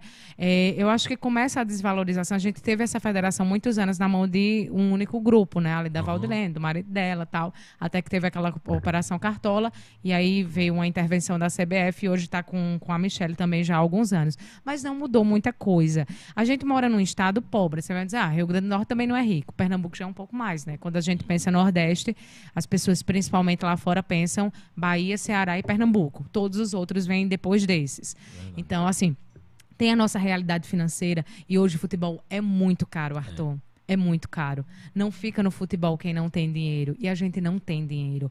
Um jogo, por exemplo, agora do Paraibano. O Paraibano é um campeonato falido. É um campeonato que não é rentável. As, a- as equipes participam porque dá vaga a Copa do Brasil e a Copa do Nordeste e também a Série D, essas coisas. Mas assim, é, não tem, por exemplo, você é campeão do Paraibano, você não ganha um real. Tem retorno, né? Não tem retorno nenhum. Você não ganha um real. Agora que tá, teve uma parceria com o stream, e aí os jogos estão sendo transmitidos ali pelo Jornal da Paraíba, mas aí você vai para o Ceará, os jogos são transmitidos no YouTube. Uma coisa que poderia ser feita aqui, por exemplo, para todo mundo ter acesso. Entendeu? E aí você consegue monetizar isso. E Eu já assisti jogos. bem, pô. Exato. Se você tiver Eu já- visualização. Eu já, exatamente. Eu já assisti jogos no Ceará que tinha 15 mil pessoas. Será que a gente não consegue aqui na Paraíba 5, 6 mil? Consegue, Arthur. Consigo. Aí as pessoas dizem assim: ah, ninguém assiste. Não assiste porque eu vou assistir onde? Eu tenho que pagar um stream. Exato. Quem é que pode pagar? O jogo agora que teve é, São Paulo e Campinense, né? Sim. Imagina se põe no, no stream e é torcedor do Brasil inteiro. Por exemplo, canal do. Campinense. O tanto de, de, de de dinheiro que gente. não podia gerar Então, assim, você né? consegue monetizar, dar um certo retorno para os Aham. clubes, dar mais visibilidade, tornar esse campeonato mais rentável, mas ele não é. mais, né, Aí hoje a gente, assim, a- o nosso futebol, ele se resume a Campina Grande, a João Pessoa e ao Sertão. E ali no Sertão é só três cidades: Souza, Patos com Nacional e Atlético de Cajazeiras. Nós temos uma competição com 10 times. Eu estou falando de um estado que tem 223 municípios. Quantos municípios estão disputando o Paraibano? A gente não tem um time no Cariri. Verdade. Uma coisa que poderia ser feita. E aí entra também a questão do poder público, né? Será que esses prefeitos aqui do Cariri não podiam se unir para montar um time, já que é Montariam um difícil. hein? tá- Ah, só Zabelê vai montar? Não vai conseguir, porque é caro. A inscrição na federação é cara. Para você manter um time profissional é caro. Um jogo tem altos custos. A gente já E- fez matéria, Arthur. Um jogo ele custa em média de 5 a 6 mil reais por jogo. Porque você tem que pagar borderô, arbitragem, trazer ambulância, equipe médica. Segurança, Senão não tem nada disso. Não acontece um jogo, por exemplo, se não tiver ambulância. Um aluguel de ambulância é em torno de mil reais. Ela não vai funcionar sozinha. Eu preciso de um enfermeiro, eu preciso do Aham. motorista. Essas pessoas não vão trabalhar de graça. Vão Exato. sair num domingo, numa quarta-feira à noite para trabalhar de graça por boa vontade? Uhum. Não. Então eu preciso pagar. Aí eu tenho custos para levar os meus atletas, digamos, Botafogo vai jogar em Campina, vai a pé? Não, eu tenho que pagar combustível, tenho que pagar alimentação, tudo isso. Então, assim, tem um custo muito alto. A gente pode aqui ter um time profissional, sozinho não pode. Então, tem que entrar o poder público, tem que entrar o comércio. Então, acho que é essa toda desvalor- desvalorização, é esse conjunto. É, é é muito difícil, assim, a gente sair do que a gente tá. O que a gente conquistou, acesso à Série B, Copa do Nordeste, foi na marra, velho. Foi na marra, porque não Na teve raça, né? incentivo. É na raça. Porque não teve incentivo, não tem. Hoje, pronto, o que foi feito com a Copa do Nordeste é algo exemplar. A Copa do Nordeste não, é o que, é, não era o que é hoje. Ela era totalmente desvalorizada. Inclusive, já tentaram acabar com ela várias vezes. Né? Ela não era rentável. Os principais clubes do Nordeste, como o Bahia e tal, não queriam participar, até questão de calendário. A própria CBF tentava ali meio que boicotar, né? Porque falava essa questão do calendário, que não tem como encaixar. E hoje, ela, pela força dela também, porque a gente está falando da maior região do país, né? Uma região que tem nove estados, que tem times muito grandes, Bahia, eh, não só Bahia, Ceará, tal, mas assim, que tem times que já foram campeões brasileiros, campeão de Copa do Brasil. Então, assim, tem uma força muito grande. Ela conseguiu se manter. E aí, um, um dos caras, eu não vou lembrar o nome dele agora, que cuidava até do esporte interativo, entrou junto, aí criou o stream, que hoje é o Nordeste FC. Então, hoje, a Copa do Nordeste tem um stream só dela. Eles cobrem Eles todos estão os jogos. Até no TikTok. Pois Ao é, e tem um- muita audiência. Então, assim, eles tinham uma equipe só deles. E aí eles conseguiram. Hoje, a Copa do Brasil, a Copa do Nordeste paga melhor do que a Copa do Brasil. Hoje, Ah, a, a e aí? cota de participação da primeira fase é em torno de 640 mil reais só para participar. Conforme você vai avançando, você vai ganhando muito mais. A Copa do Brasil, a cota de participação no início, essa primeira fase, Uhum. é 560 mil, alguma coisa assim, não vou lembrar exato. Mas está na casa dos 500. E a Copa do Nordeste é mais de 600 mil. Então, olha como é que conseguiram monetizar tudo isso. E a- o Souza fez bonito agora há pouco, não foi? Sim. Contra o Goiás, não foi? Exato, E muito. aí? Uhum. O próprio Campinense, assim, não foram times que se amedrontaram, não Foi, foram times verdade. que ficaram só recuadinhos. Eles representaram bem a Paraíba. Agora, é esse regulamento que eu particularmente acho muito injusto da Copa do Brasil, de favorecer quem já é grande, porque passa quem é melhor no ranking. Então, você está favorecendo quem já está bem. Exato. Entendeu? Eu não acho justo. Pra mim, tem que passar quem venceu a partida. Deu empate e vai pros pênaltis, irmão. Quem ganhar, vai. Que se perdeu, aí não, vai, não tem o que dizer, né? Tipo assim, ah, perdi o Campinense ou o Souza, mas foi nos pênaltis. Agora é muito injusto. Eu, tipo, São Paulo veio, que em tese é um. Em tese não, é melhor, né? Não Com jogou tão certeza. bem, O jogo mas é melhor. assim já. já. começa É. assim. Você já começa ganhando. Aham. Aí pronto, eu consigo. Eu, enquanto campinense, que não sou tão bom quanto São Paulo, consigo um 0 a 0 mas quem passa é o São Paulo. Eu não acho justo. Verdade. Do mesmo jeito, Goiás. Eu faço um, o Goiás faz um gol, eu vou lá, consigo empatar. E quem passa é o Goiás.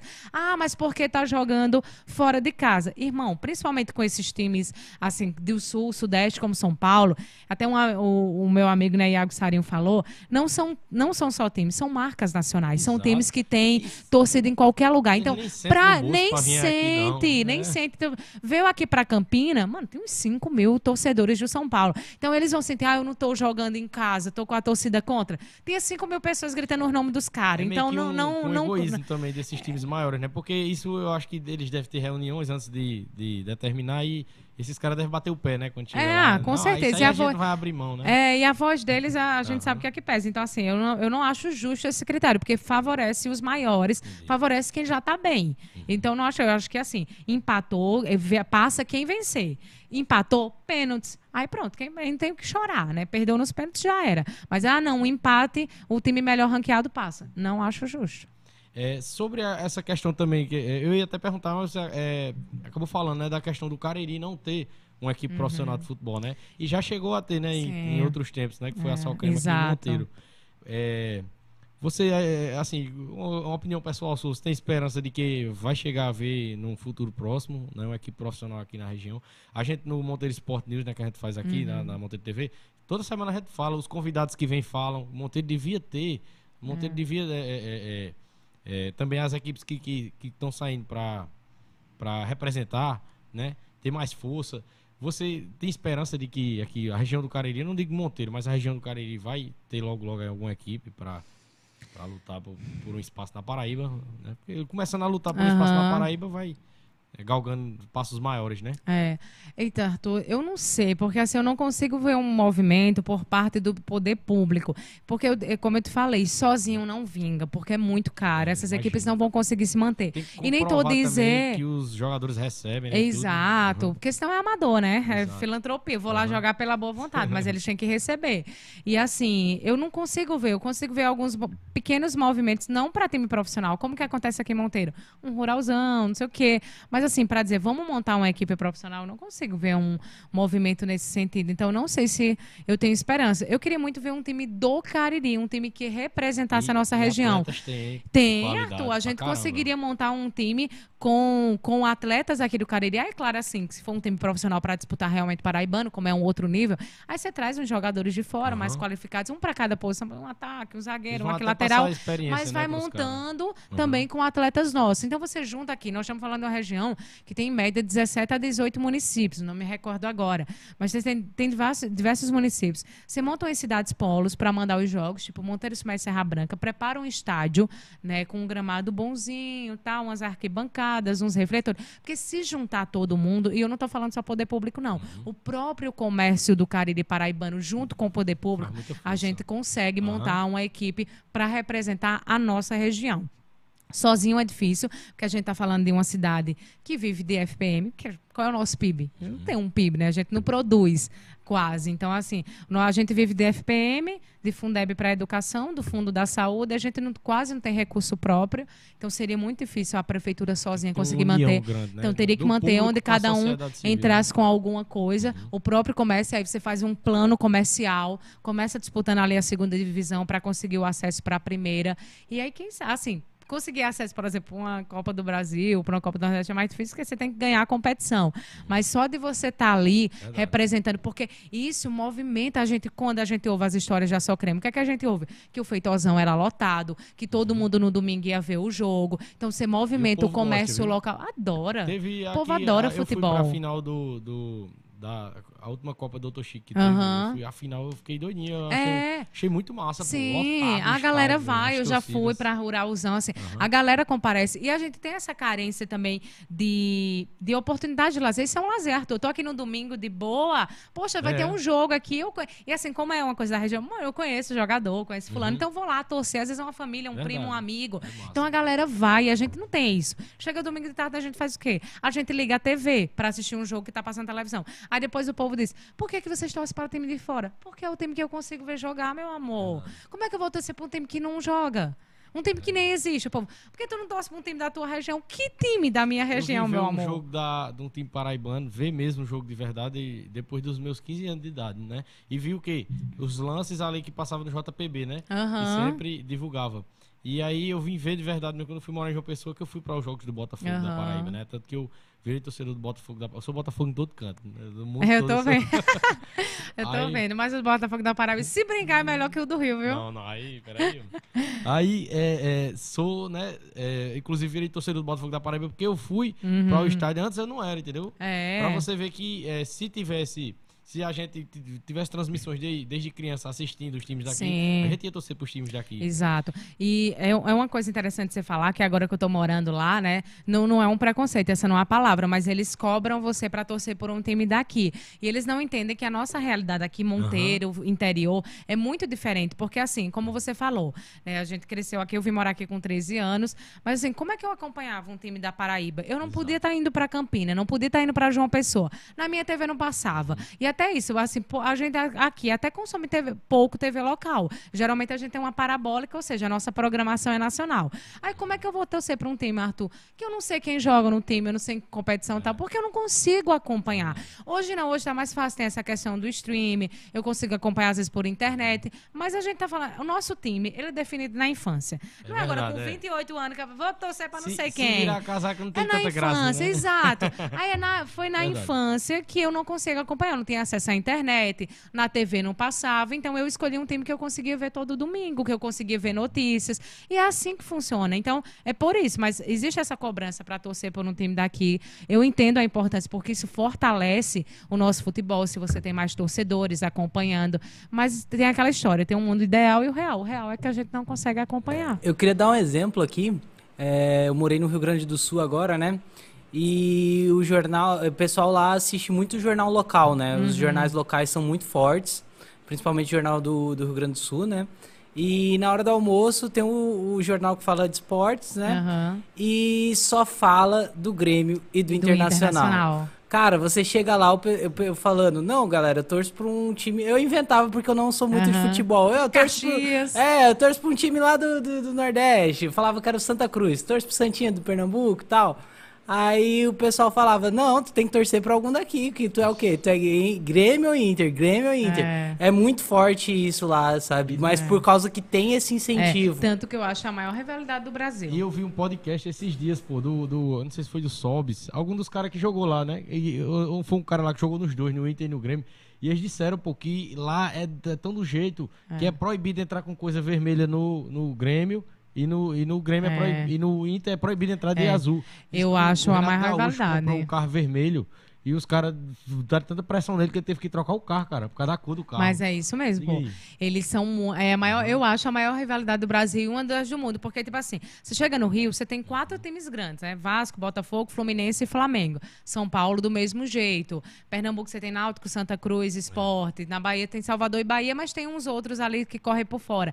Mas lá no Rio Grande do Sul, mano, ou você é Grêmio ou você é Inter. Você não tem pra onde correr. É tipo como se só existisse dois. Então, não tem como não e ser um ou outro. não, né, o futebol ganha com isso, né? E os times ganham muito investimento por conta Sim. disso, né? Lá eu acho que. Acho não, eu sempre ouço eles falar, tem uma rádio lá chamada Grenal. É a única rádio do Brasil que só fala de dois times. Uhum. Eles só falam de Grêmio e Internacional. Agora eles vão estar falando de um Mas, dos dois. mas na Globo só passa isso. Só, era, era só Grêmio e Inter. Você Inter, queria é. saber dos outros times, Não assim, era tem. cinco minu dois minutinhos, cinco minutinhos pra falar do resto do Brasileirão e Grêmio e Inter o resto do tempo é. todo. E assim. Mas muito- audiência, né? É, e muito bom o exemplo dele, porque é isso. é- é- existe também essa. Enfim, esse padrão, sabe? Você não tem muito pra onde correr. É do mesmo jeito aqui. A gente tá aqui no interior. A maioria das pessoas, pronto, no jogo, eu fui pra, pra Campinense e São Paulo. Eu vi muita gente do interior, gente aqui de Monteiro, gente Exato. de Sertânia. Porque E a isso gente. mesmo foi uma, duas vans. Foi gente de uma para também pra lá, Pra- foi, São e Paulo. assim, eu entendo cheio. também a oportunidade Aham. que essa galera tem de ver o time delas, né? Tem fazer o quê? 14 anos que o São Paulo não vinha pra cá. Então, tem gente que nunca viu o São Paulo jogando pessoalmente. Então, é isso, a gente não tem muito pronto que é o que a Eu gente tenho vê, o até que um- Uma história consome. engraçada sobre isso, pô. Porque era o meu sonho, né, de criança, ver um jogo do Botafogo, né? Ah, você viu? E aí o Que Botafogo... triste. o Botafogo veio jogar aqui no, no- na época que o Santa Cruz estava na primeira divisão. Hum. Em Recife, né? No, no Arruda, é Arruda do, do Santa, né?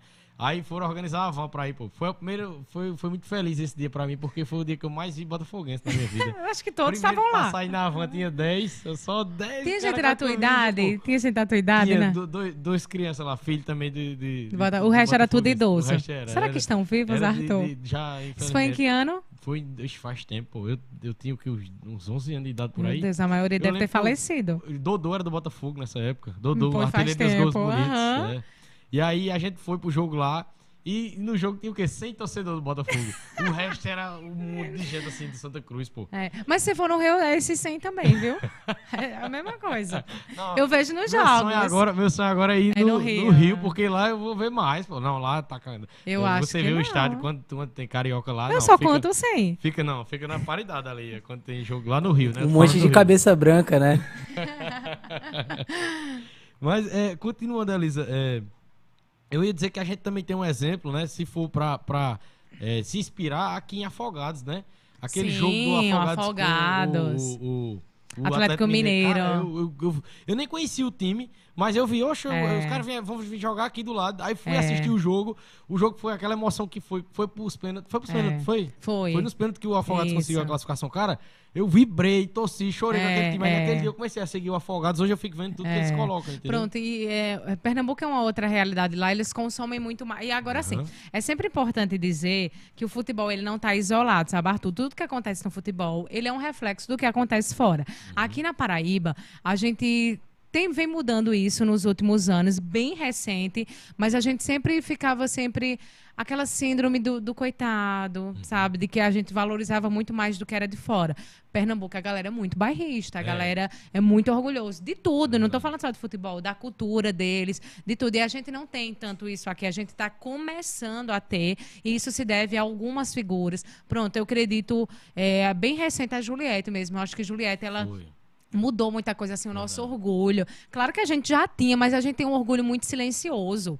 A gente é orgulhoso entre a gente. Quando a gente chega num lugar, por exemplo, em Pernambuco, a galera lá é meio assim, Tinha- tipo, tinha- vocês não têm time pra Exato, torcer, exato. vocês sabem o hino do estado de vocês, vocês têm uma camisa do estado de vocês. Aí você vai se sentindo meio acuado, porque você, meu Deus, eu não É sei o tanto hino da Paraíba. nunca- eu Meu Deus, nunca- eu não tenho uma camisa da Paraíba. Aí você vai se sentindo meio assim, É sabe? Quando eles perguntam pra que time torce, você fica com vergonha de dizer que é pro Flamengo. Então você vai ficando meio assim, acuado. E eles têm muito isso. Então é uma coisa que a gente está aprendendo e começando. De ter, a gente é orgulhoso no silêncio. A gente tem que começar a falar, não, eu torço para um time fora, mas isso não me diminui enquanto paraibana. Isso não significa que eu não tenho orgulho de ser daqui, de ter nascido daqui e de Exato. falar da nossa história, do nosso povo. Eu já fui questionado já também por isso, por Eu, torcer por- muito por, tempo. E esse jogo que eu fui, eu não, pra você ver, eu era criança e eu nunca esqueci da, do que cantava a torcida de Santa Cruz pra gente. É, E eles perceberam que nós era tudo da Paraíba, né? é. E eles pegaram. Eles chamam de Paraibaca. E eles, é, né, o estádio inteiro assim, tudo olhando É. pra você e dizendo assim, ó, ô Paraíba, vai se, né? É. Porque vocês não têm time pra torcer. É, eles eles gritavam isso com a dizem gente, cara. isso. Diga aí. Assim, o tempo que eu trabalhei lá era uma coisa assim até que me incomodava, porque eles Uhum. ficavam meio que testando você. Canta aí o hino da Paraíba, tu sabe? Tipo, cadê a tua camisa? Porque eles têm camisa, Aham, eles têm bandeira, eles sabem um hino, eles sabem tudo. Aí torce pra esporte, para tal. Mas eles não entendem que é uma outra realidade. Assim, É. a gente tem que olhar pra história para poder explicar o presente, né? E como eu disse, o futebol ele não é isolado, ele explica todo esse contexto que a gente tem. Com certeza. E, e, e é, é, tá amadurecendo, né? Isso Tá na- no- nos amadurecendo. paraibanos. Não só para o futebol, mas para os outros esportes Sim. também que precisa de. de- Exato, a Unifacisa mesmo. É um orgulho exato. nosso, mano. A gente. Pronto, Aham. Pernambuco não tem um, um time na, no NBB. Verdade. A gente tem. Com certeza. Então, assim, é time que bateu São Paulo na Liga Ouro, que tá ali brigando por um, por um G4, onde tem São Paulo, Flamengo, Franca. Ou seja, os melhores times do basquete brasileiro, a gente tá ali pau a pau com eles. Eles não têm. Então, assim, a gente também tem que usar o que é a nosso favor. Ah, a gente é terra de não sei quem. A gente também, mano. Nós Aí, tínhamos- na, aí nasceu Luiz Gonzaga, aqui nasceu o Zé Ramalho. E assim a gente vai batendo. Eu, eu também não gosto muito dessa rivalidade nordestina, porque a gente já é tão. Né, a nível nacional, É. o povo já tem tanto preconceito com a gente. Então, a gente ter com a gente mesmo, eu não acho legal. Pernambuco é sensacional. Adoro Pernambuco. pessoal- Ceará, Bahia, muito a, bandeira Paraíba direto, né, também, pô. e- Exatamente. também, né? A gente tem que ser assim também, né? Eu pegar acho também. aí, né? Exatamente. É, uma coisa que eu ia falar, né, já também do esporte, né, e outra coisa que eu ia dizer, né, a Paraíba teve também, né, até, até pouco tempo, a maior lutadora do mundo, né, a Amanda Sim, Nunes é daqui de Monteiro, a Paraíba não, Monteiro exatamente. teve, né, Exatamente. E assim, é um outro orgulho. A gente tem que pegar. Agora, nas Olimpíadas, nas Paralimpíadas, o Petrúcio, a Silvana, campeões olímpicos Exato. paraibanos, Aham. mano. Pernambuco também teve, Bahia também teve. Então, assim, a gente tem que se fortalecer enquanto Nordeste. A gente mesmo vai ficar se criticando, já baixa o povo de fora, falando que a gente é uns coitados. A gente mesmo vai ficar acusando um ao outro. Eu, é, tem outra curiosidade que eu queria saber sua opinião. É, como a gente citou, né, é, do futebol do Nordeste e tudo mais, e a gente tem visto agora atualmente, né, o, o- a Bahia ali, por exemplo, o Bahia um- sempre montando timão, o, Ceará nem se fala, Ceará e Fortaleza brigando É. nas cabeças.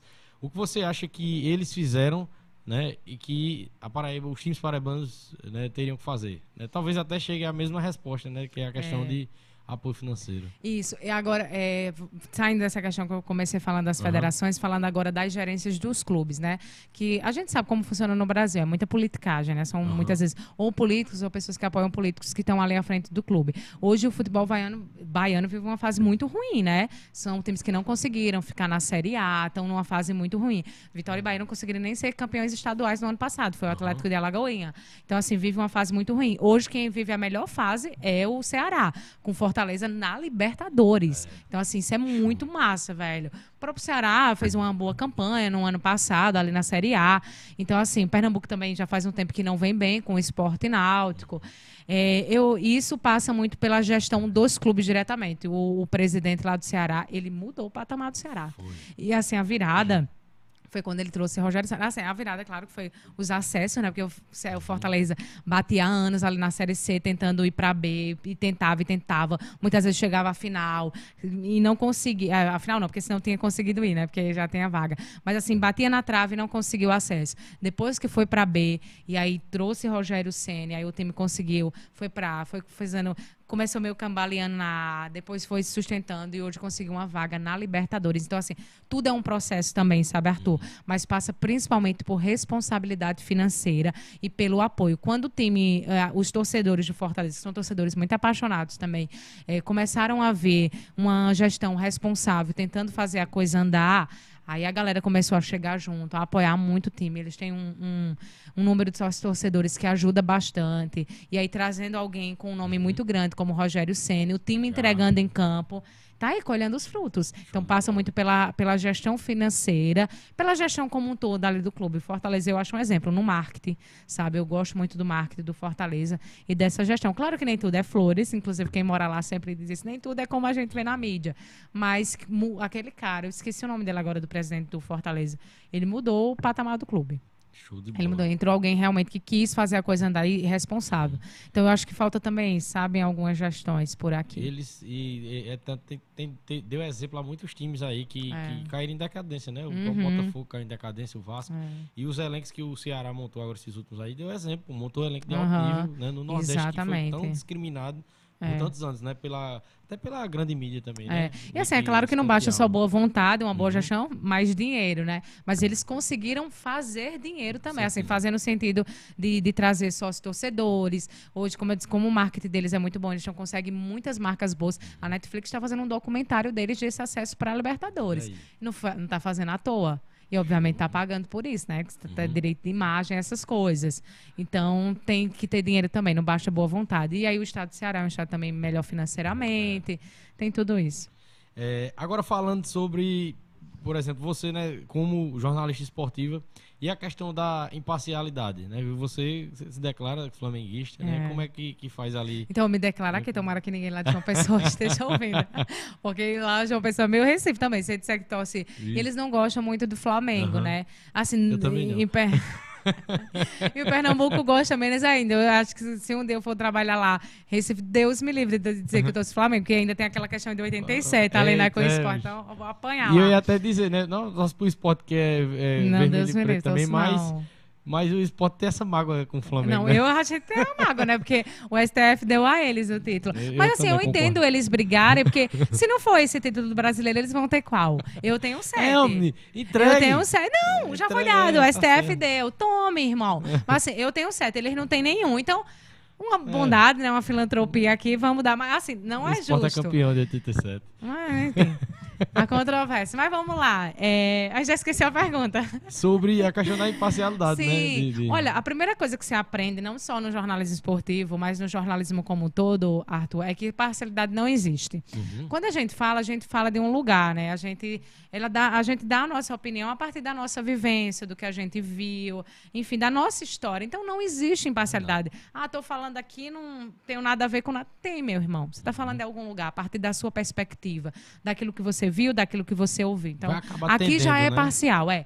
Mas assim, claro que na questão do jogo, de jogo, eu nem me, eu, assim, eu não tenho muito problema porque o Flamengo não é daqui, então, assim, disputa até competições que os times daqui não estão.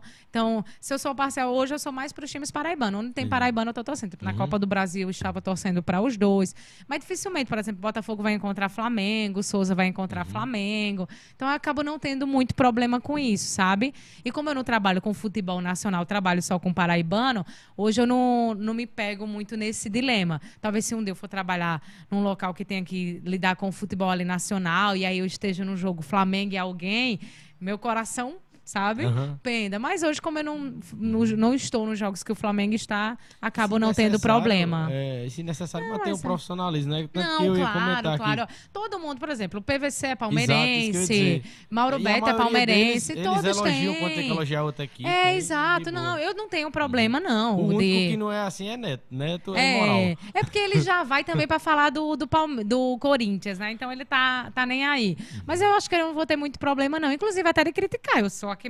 Olha, o torcedor do Flamengo é o que mais critica o Flamengo. É claro que assim, quando eu tô conversando com o Botafoguense, eu não vou dizer, a gente critica entre um e outro, né? É que nem filha, aquela história que ele diz, eu posso falar mal, você, Você não. não. Mas entre a gente, a gente critica nos grupos, as- Aham. essas coisas. Então eu acho que eu não teria problema estar num jogo e dizer, ah, o Flamengo não tá bem, precisa fazer isso, fazer aquilo. E se o outro time tiver melhor, eu falo. Show de bola. Você acha que vai demorar pro Palmeiras ganhar o Mundial, agora depois dessa última chance perdida? Eu espero. Que Tem que, olha, já bastou vai acabar o meme da copinha. O do Mundial não pode acabar. Eu sou a favor dos memes eternamente. E vai ficar difícil agora, porque vai mudar a competição do Mundial, né? Vai ser mais equipes. Não sei se Sim, você viu é. isso. Parece que a partir da próxima já vai ser assim. Já vai ter essa vai mudança, ser bem né? mais difícil agora pra conseguir ser Chegar lá. mundial. Exato. Rapaz, eu acho que vai. Eu acho que vai Uhum. demorar. Eu acho que o Palmeiras não ganha Libertadores esse ano, não. Acho que não. Acho que não. Agora, assim, também não sei dizer quem ganharia. Eu acho que esse ano a gente vai ter uma Libertadores talvez um pouco mais disputada. E você acha Mas que, acho que vai ser mais um brasileiro. alguém consegue fazer novamente o que Jorge Jesus fez ali no Flamengo? Porque, na minha opinião, ali foi. Eu sou anti-Flamengo, mas eu admirei, Uhum. entendeu? E eu, eu não vou negar que eu assisti jogos, porque que futebol que estava sendo feito ali, né? né? Com, com o Jorge Jesus no comando É. ali. Eu acho que igual não, mas eu acho que vai fazer bom. Eu acho que com Paulo Souza a gente vai conseguir fazer uma campanha boa. Ah, vai ganhar. Eu acho que brasileiro a gente tem chance, porque é ponto corrido, então eu acho que o Flamengo vai ter um bom número ali de vitórias. Agora, mata-mata, é muito difícil você dizer quem vai ganhar, porque é mata-mata, É. irmão. Então, assim, você às vezes tem um melhor time, mas ali no jogo alguém se machuca, É. um pênalti é dado ao outro time. Então, assim, tanta coisa Ou pode alguém, acontecer. Alguém tá demais. Tem jogador que você não dá nada por ele quando pega um jogo É, e cara- naquele jogo o cara Aham, destrói. E às é. vezes o seu cara, o que é o cara do gol, Aham, não faz nada não naquele faz. dia. Mano, tem dia que a bola não entra, Arthur. É. Tem quantos jogos a gente já assistiu? Eu, principalmente do meu time, né? Não sei o seu.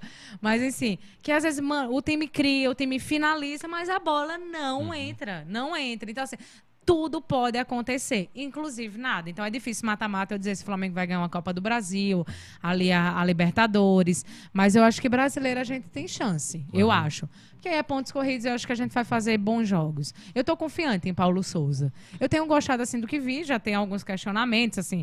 Ele- eu acho que ele ainda tá buscando o time titular, né? Todo jogo ele tá mudando muito, ele tá buscando, mas a gente tem um elenco bom. A gente tem um elenco bom. Então, acho que esses caras vão conseguir entregar alguma coisa esse ano. Acho que algum título a gente belisca. Eu espero que seja Libertadores de novo. Aí agora falando sobre é, no âmbito nacional, né? Sobre a seleção brasileira. Acho que o Hexa vem dessa vez. Rapaz, eu acho que o Hexa não vem nem tão cedo. Eu, eu, Eu acho que a gente tá Uhum. muito atrás da- da- das outras seleções, sabe? eu, eu, eu, particularmente, eu acho que já deu título. Já, já, já era pra ter É, ele tentado sair, outra né? pessoa já. Ele falou entendeu? que depois dessa vai sair. Mas ainda vai perder antes de É, sair. vai. Eu não vai, sei, eu acho... outra ah. Não, mas é isso, eu Uhum. acho assim, quando... e a gente só, porque como a gente faz muito amistoso com essas seleções aqui da América Fracas. do Sul, fracas, não dá pra gente testar tanto, embora assim, a gente já vê alguns jogos que diz, mano, tá, tá errado aí, sabe? Mas quando a gente vai pra Copa do Mundo, que a gente vê principalmente essas seleções da Europa, é, a gente tira pela Liga dos Campeões, Aham. pô. A gente tira pela. Embora a gente tenha muitos jogadores que estão lá, mas o elenco que eles estão. E assim, eu não tô dizendo que os nossos jogadores são ruins. Eles não são. Você vai dizer que, por exemplo, eu um acho Ney- ainda que são os melhores do em, mundo. é, ainda. em questão porque de, é de questão elenco, a gente tem jogadores Aham. muito bons, né? Que inclusive brilham ali nos seus times da Europa. Exato.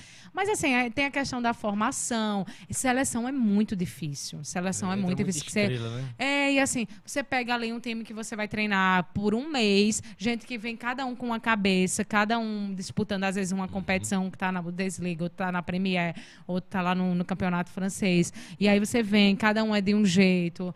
E, mano, é muito difícil você juntar aquilo. Eu também tenho um. Assim, esse trabalho do Tite já não me agrada há algum tempo. Acho que não, não vai fluir Saturou mais. já, Já, né, eu acho. saturou. E- então, não e- sei, se- eu não acredito, não. E eu, toda vez acontece isso, né? Desde 2002, que eu, graças a Deus, eu tenho muita lembrança de 2002, que eu saí com uma panela batendo na rua. Eu, De eu madrugada, todo mundo assistindo. os jogos ali, né, na- na final, no caso, eu, eu saí Aham. comemorando, eu lembro. Né? Ainda, pior ainda pra quem não lembra, né? Não tem recordação de 2002. Eu lembro. Mas também. todas as outras que perdeu, aí perdi ali o jogo, aí fica aquele luto, né, no É. país. Aí eu, eu quero saber de de seleção, essa, essa coisa Da mal. outra Copa você Quando já era tá. Nas eliminatórias da outra, eu, É, vamos ganhar, é, pô. O Hexa Copa agora vem. América, tudo. Eu também sou assim. Aí essa do eu fico 7x1 desgostosa. foi a que eu, a do 7x1, acho que todo mundo teve a mesma reação. É. Eu vou estar me estressando com isso, não sei o que, disse um monte, né? É. Quando foi agora, né? é, Aí teve de novo, aí eu já, né? Aí, aí perdeu de novo. Aí eu fiquei com raiva, mas agora eu já tô com esperança de novo.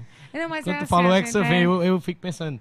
Será? é, não, né? assim, tá, tá, é, tá tudo contra, se a gente for ver direitinho, É. né? Não Aí tá você lembra que tava tudo contra lá em 2002 Exato, também, né? É, possa ser que. É. Não, a gente sempre se apega também a essas coisinhas, né? A gente fica, É. eita, 2000, porque as outras, a gente, tipo, 2006, né? Que a gente Uhum. tinha sido campeão em dois, entrou como favorito e tal, caiu. 2010 também. A seleção brasileira, ela sempre entra como um das, nunca a favorita. Mas, assim, é claro que se você for pensar, quem pode ser campeão? Você coloca. Você, você vai dizer, não, não pode de jeito nenhum. Não, Uhum. é tem aquele uma participante chance. ali que É. você- se você entrou no grupo do Brasil, você diz, caramba, a gente entrou no grupo do Brasil. Independente É, da situação não, que o Brasil esteja, né? Não, e é como eu disse, você olha os jogadores, você vai dizer, não presta. Não, gente, Uhum. claro que presta. A gente tem jogadores muito qualificados ali.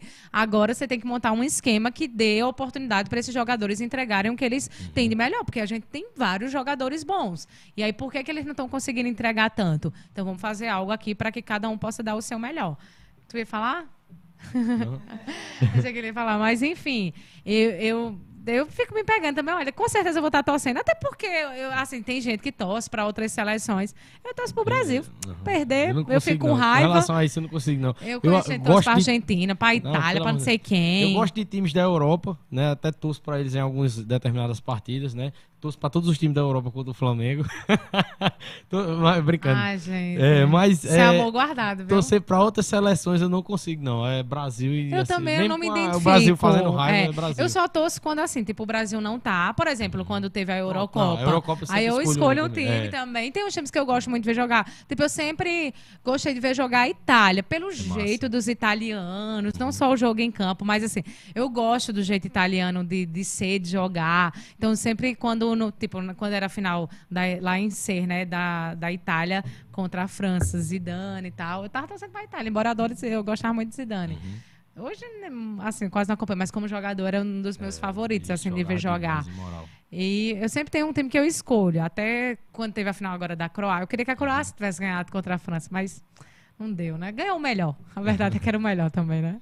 E é, eu vou estar, a gente, né, aqui o PBcast, podcast nordestino, vai estar fazendo alguns episódios sobre Copas do Mundo, né? Tem um, Ah, amigo, um amigo meu, o Ricardo, ele pesquisa sobre Copas do Mundo. Aham. Aí a gente vai fazer um, um primeiro sobre as primeiras, um depois sobre Massa. as que foram é, é, Depois da a- guerra? assim as maiores derrotas, né? Também assim, Aham, mais muito bom. as, as derrotas mais é, dolorosas É. e depois sobre os títulos, né? Os cinco títulos, como foi que cada circunstância que aconteceu. Vamos fazer podcast sobre isso também. Massa. Que é ano de Copa, né? Pra aproveitar. Sim, sim. E- Tem um site que tem todos os jogos da Copa. De vez em quando eu Show. assisto, eu adoro assistir jogos assim antigos Eu já assisti alguns no YouTube já. É muito bom, muito bom. E, e eu queria também lhe convidar aqui, né? A gente não sabe se o Hexa vem, mas se o Hexa vier pra ficar aqui, uma promessa pra um episódio de comemoração do Hexa, né? E lhe convidar como convidada. Vamos, porque vamos comemorar, né? Com. Inclusive, dá pra, dá pra gente fazer um desse também no ano que vem, vai ter a feminina. Pronto. E aí a, a expectativa é de que bola. seja uma grande Copa, já que a Aham. da França foi uma grande Copa, né? E aí agora é só elevar, né? A gente não quer retroceder. Então, ano que vem a gente quer E- fazer uma e- boa e fica Copa. até uma ideia maior ainda. Se você não for trabalhar na, na, na feminina, não for, eu acho difícil, né? Quem não sabe para para narrar, Nova Zelândia? Vai, vai ser lá. Pois Quem é, sabe eu não, não se- acompanho lá. Se você não tiver por lá, tiver é, é, é, disponível nesse dia e quiser narrar através do podcast, a gente faz também um, Pronto. Um comemorativo aí, entendeu? Massa. De jogo, que nem Vamos o pessoal tá torcer. fazendo lá em São Paulo. A, a situação da, da feminina é um pouco parecida com a masculina. Assim, as, as seleções de lá da Europa são melhores do que a gente. Então, não sei se a gente ganha, mas a gente também tem jogadoras muito qualificadas. Sim, falando nisso, do futebol feminino, eu, é, quando vi ali despontar a seleção feminina com a Marta, com a Formiga ali ainda no auge, né? Sem estar agora com a idade. Ah, parou, né? Agora. Aham. Cristiano no auge. O Brasil dominava, cara, Era. ali né, no, no- no feminino. Aham. O que você acha que aconteceu? Deu uma caída, né?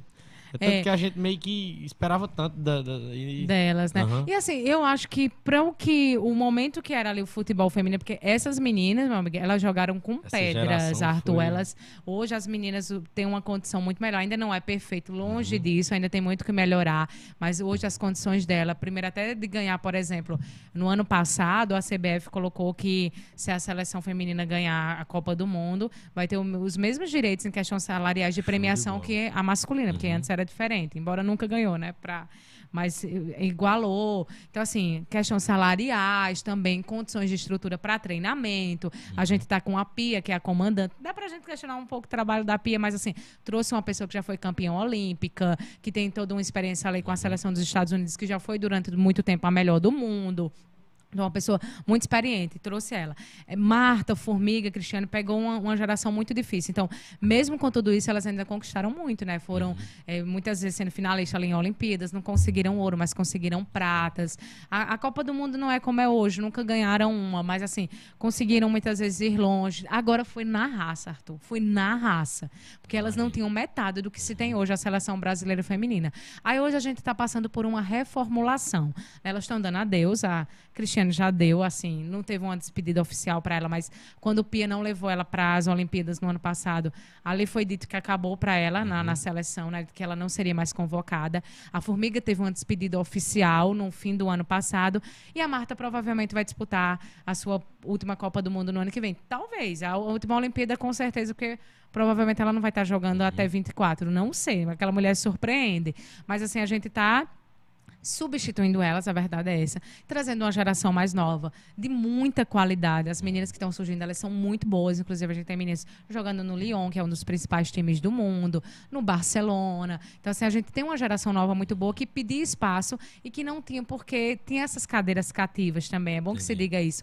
Às vezes as meninas, elas destruíram, mas tinha momentos que elas não estavam destruindo e mesmo assim eram chamadas pelo nome. E às vezes você podia ter trazido uma outra jogadora mais nova, que estava entregando mais naquele momento, mas não ia porque tinha as cadeiras cativas. E aí agora a gente está mudando isso, passando por uma reformulação e isso vai levar um tempo para dar resultado. Provavelmente não vai dar agora. As pessoas cobram muito isso agora. Ah, cadê que essa geração não está entregando? Mas é nova, essas meninas estão tendo a oportunidade agora. Estão tendo um outro tipo de treinamento. A Pia que vem com essa visão mais Europa, mais ali dos Estados Unidos. Então, assim, vai demorar um tempo pra- também para a gente conquistar grandes coisas, porque teve enquanto a gente caminhava, teve gente correndo, sabe? Gente Exato. que tá à frente. E quando a, a gente disputou agora o torneio da França, aí você vê uma seleção da França que é muito melhor. Você vê uma seleção da Espanha, Barcelona que foi campeão da Liga dos Campeões, que tem a base ali da seleção da Espanha com a melhor jogadora do mundo. Então, assim, eles estão melhores, eles estão mais engajados, são pessoas que jogam ali a maioria no mesmo time, então já são mais entrosados. Então não vai dar resultado agora, mas eu acredito que lá na frente a gente vai ter, porque a gente tem uma geração nova de meninas de 18, 19 anos muito boas surgindo. Show de bola. Eu, é, é, sobre esse elenco né, que teve da. Que, que foi é, essa geração da Marta, Aham. tal, da Cristiane. A gente lembra muito das jogadoras porque, né, É, era só elas. Exato. Era só elas, tipo, eu até falei, né, quando a Formiga se despediu agora. né, eu não me também. lembro da Maurine seleção batia falta, feminina sem Formiga. Porque Aham. desde que eu nasci a mulher É. joga. Então sempre foi ela. E ela entregou muito. Só que assim, foi tão bonito quando ela soube que não entregava mais, que ela disse, olha, deu pra mim. Porque Uhum. já não é a mesma. A mulher tem Verdade. 42 anos. Então, assim, não corre como antes, não consegue interceptar uma bola, fazer ali o meio campo, não consegue mais interceptar uma bola como antes, fazer uma distribuição tão boa como antes. Então, assim, ela soube que acabou pra ela, teve a despedida, foi lindo. Marta, assim, Marta ainda com. O que eu acho, questão de Marta, que eu ainda eh, me pego nela, não só por ser alagoana, que eu sou meio barrista nisso, mas é porque Marta ainda atrai muita gente. Isso É. ainda é muito importante pra gente na seleção, para visibilidade. Aham. Porque foi durante seis anos a melhor, assim, durante seis vezes a melhor jogadora do mundo. Então, assim, você vai pro jogo ainda para ver Marta. Porque essas é meninas celebridade novas. Ainda, né? Essas meninas novas você não conhece. Aham. Eu não conheço, estou conhecendo agora. Então, assim, ninguém vai pra ver uma. É, Essas meninas, Monja Alvano, que é uma galera que não sei quem é, não sei onde joga, mas Marta todo mundo conhece. Uhum. É, você pode não saber onde ela tá jogando hoje, mas você conhece Marta. Você quer ver essa mulher jogando. Eu vi ela aqui na Paraíba. Aí, e assim, ela ainda tem uma. foto com ela, né? É, meu entre as grades, né? Aham. Porque ela vai passando assim. E assim, ela ainda tem muita qualidade. Ela já não corre tanto. É, de vez em quando ela ainda dá uns gás, a bichinha. Mas assim, ela ainda tem uma finalização muito boa. Eu ainda peguei uma- um gol de falta dela em João Pessoa. Então, ela ainda tem uma carta na manga também, Aham. entendeu? Nessa parte da finalização.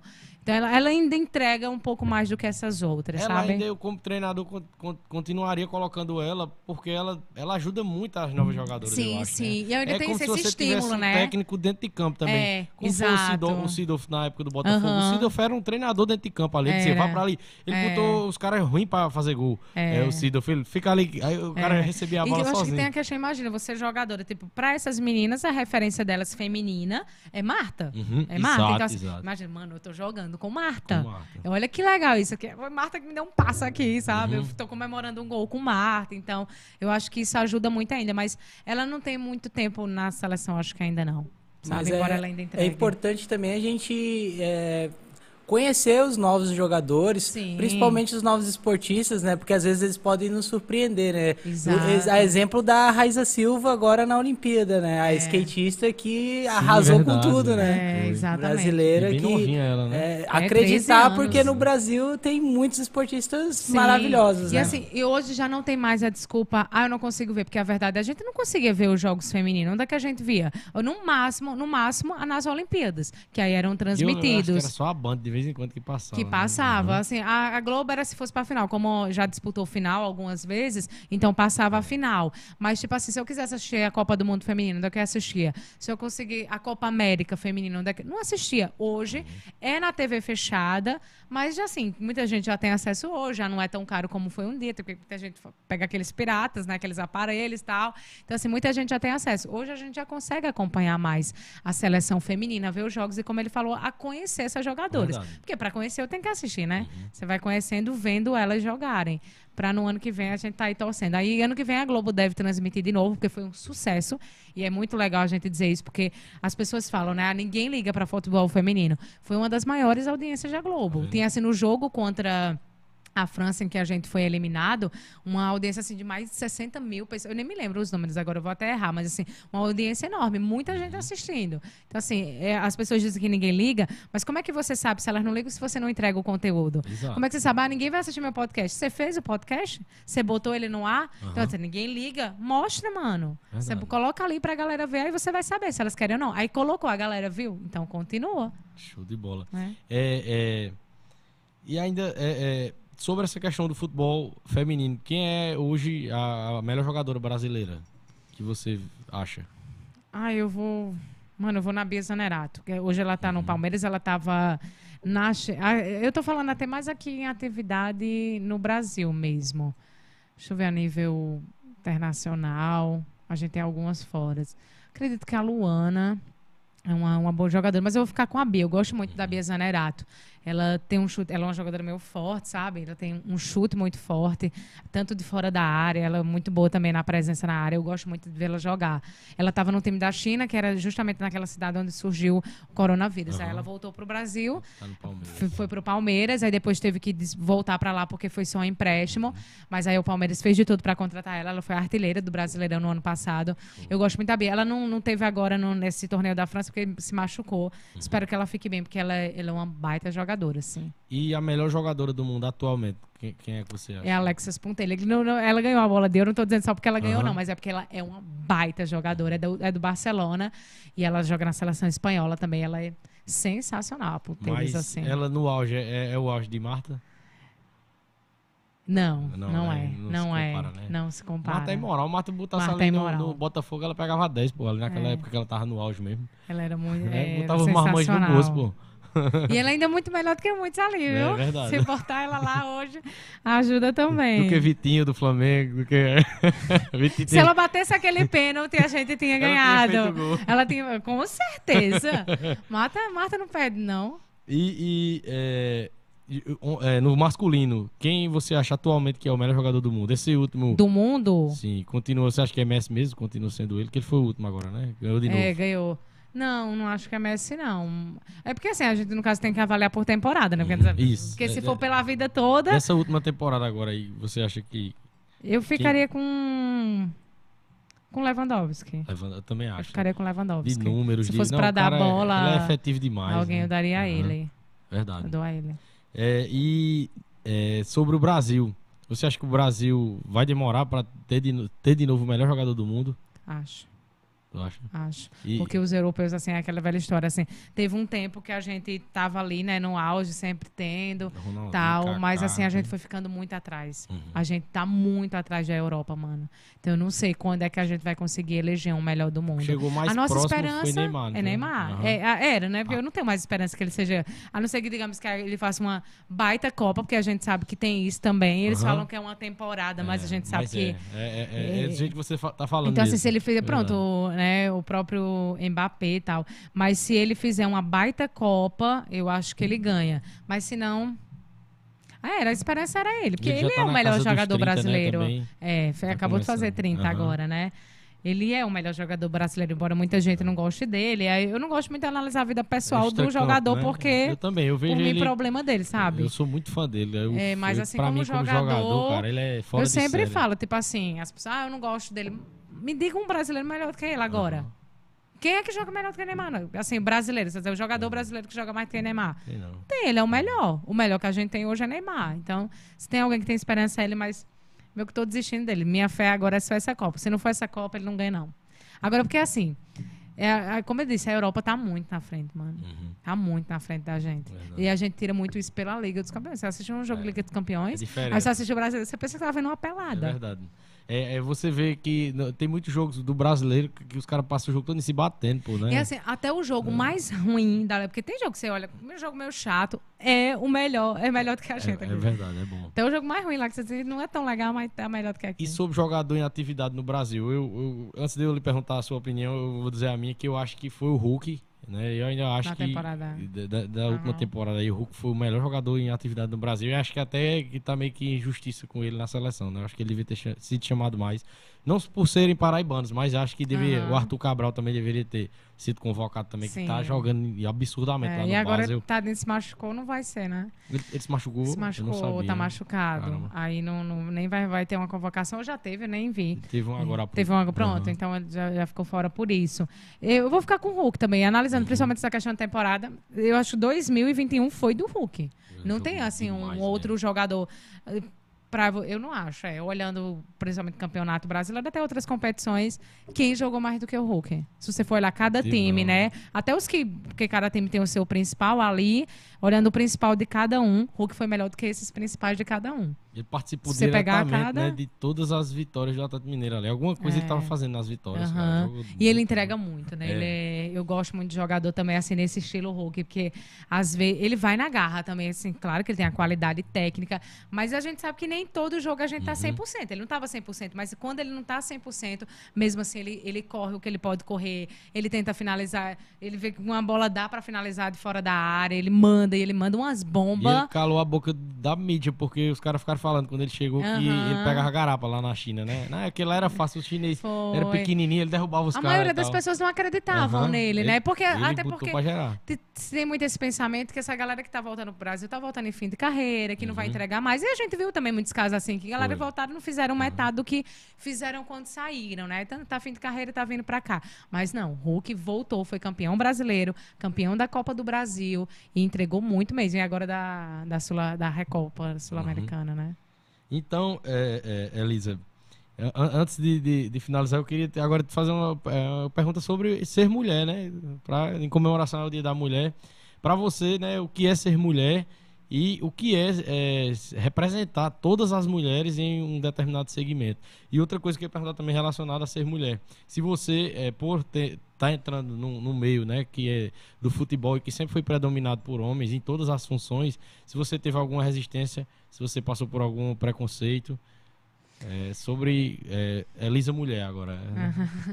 É, então, sobre essa questão do preconceito, não, antes de entrar, quando eu só era torcedora, eu sentia mais, porque às vezes, quando você gosta de um assunto, você quer conversar sobre ele, né? Então, às vezes eu tipo, vi uma rodinha de alguém conversando sobre futebol e eu queria entrar, que eu também sou meio dessas.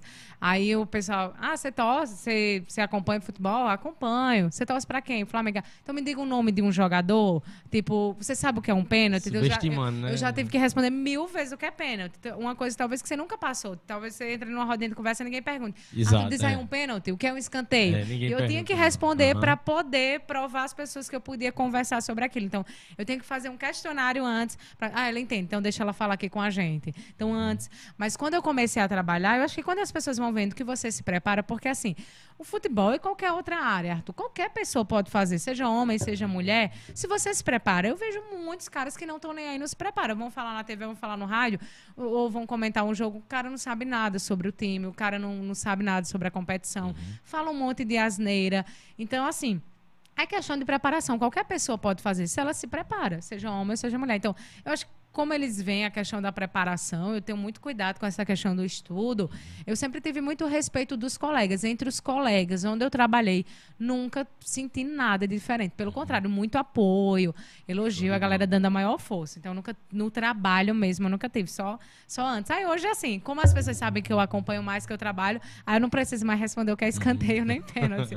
Mas. Quando, quando chega. Não, não, ela entende. É, ela já, ela já, é que ela vai ensinar ela a sabe, gente, né? Já sabe o que é escanteio e pênalti. Mas enfim, as pessoas sempre estão, às vezes eu sinto que estão testando, as pessoas às vezes também esperam que eu saiba de tudo. E é claro que eu não sei de tudo, né? Tem muita coisa que eu não sei e quero aprender. Tá tudo bem. Sobre ser mulher, é uma pergunta bem difícil, né? O que é ser mulher? É, eu acho assim, é, é resistir, sabe, Arthur? É resistência, porque não é fácil. As pessoas elas duvidam de você o tempo inteiro. Pronto. Embora eu não não sofra preconceito entre os colegas, eu, eu tenho muito medo, muito receio, porque de errar, porque eu tenho medo que as pessoas, pronto, quando eu fui fazer a narração, né? Eu tinha medo de que fosse muito ruim. É claro que não foi 100%, foi minha primeira narração. É óbvio que eu tenho que melhorar, mas eu tinha muito medo de ser muito ruim.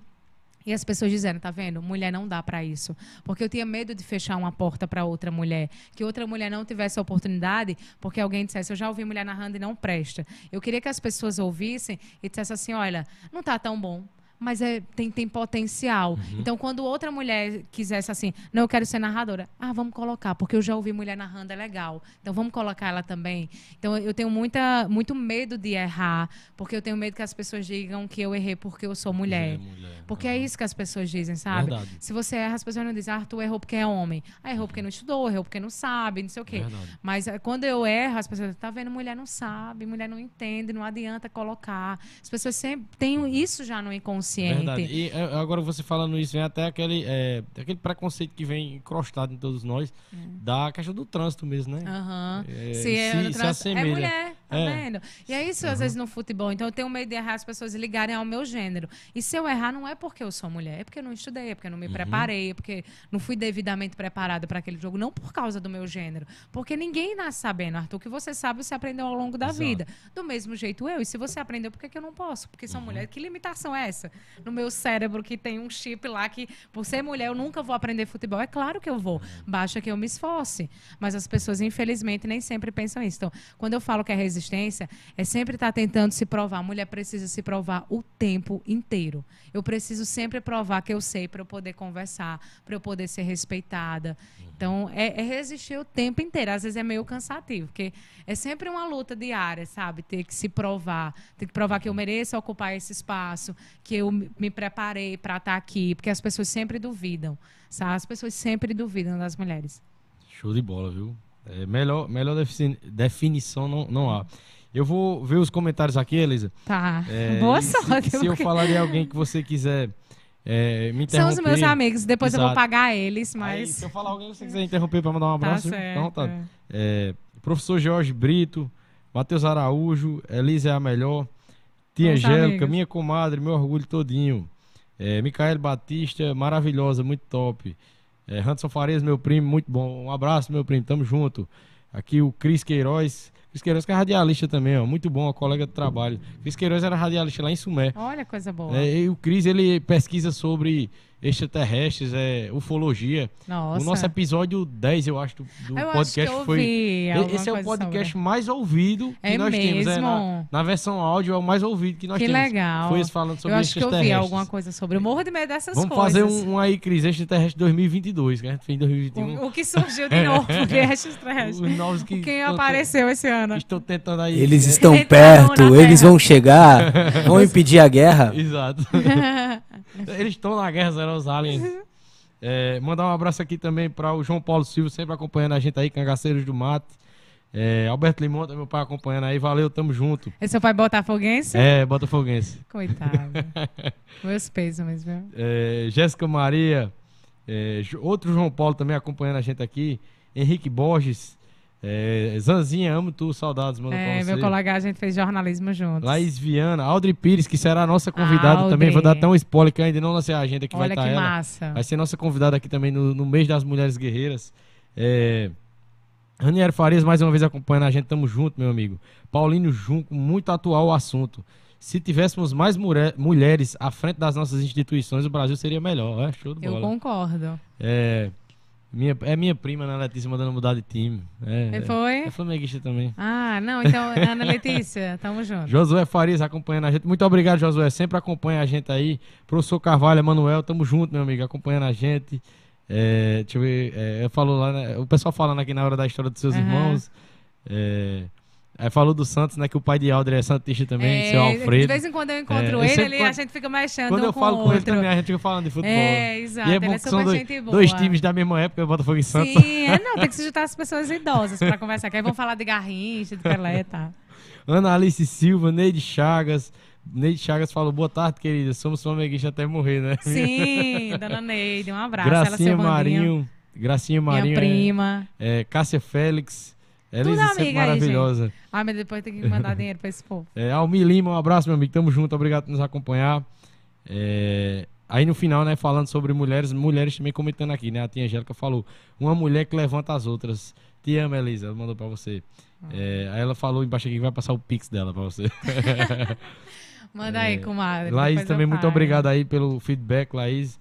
É, deixa eu ir no Facebook aqui rapidinho Tá certo, pra fica à ver quem vontade. comentou aqui. Eu tenho uns aqui eu- no WhatsApp, deixa eu ver, que aí, eu viu? saio compartilhando o link. Aham. Meu amigo Tiago Pires, eu não sei se ele tá ouvindo, porque ele também é, nos- enfim, gaiato, mas um abraço aí pro pessoal que tá acompanhando, que mandou mensagem aqui no WhatsApp.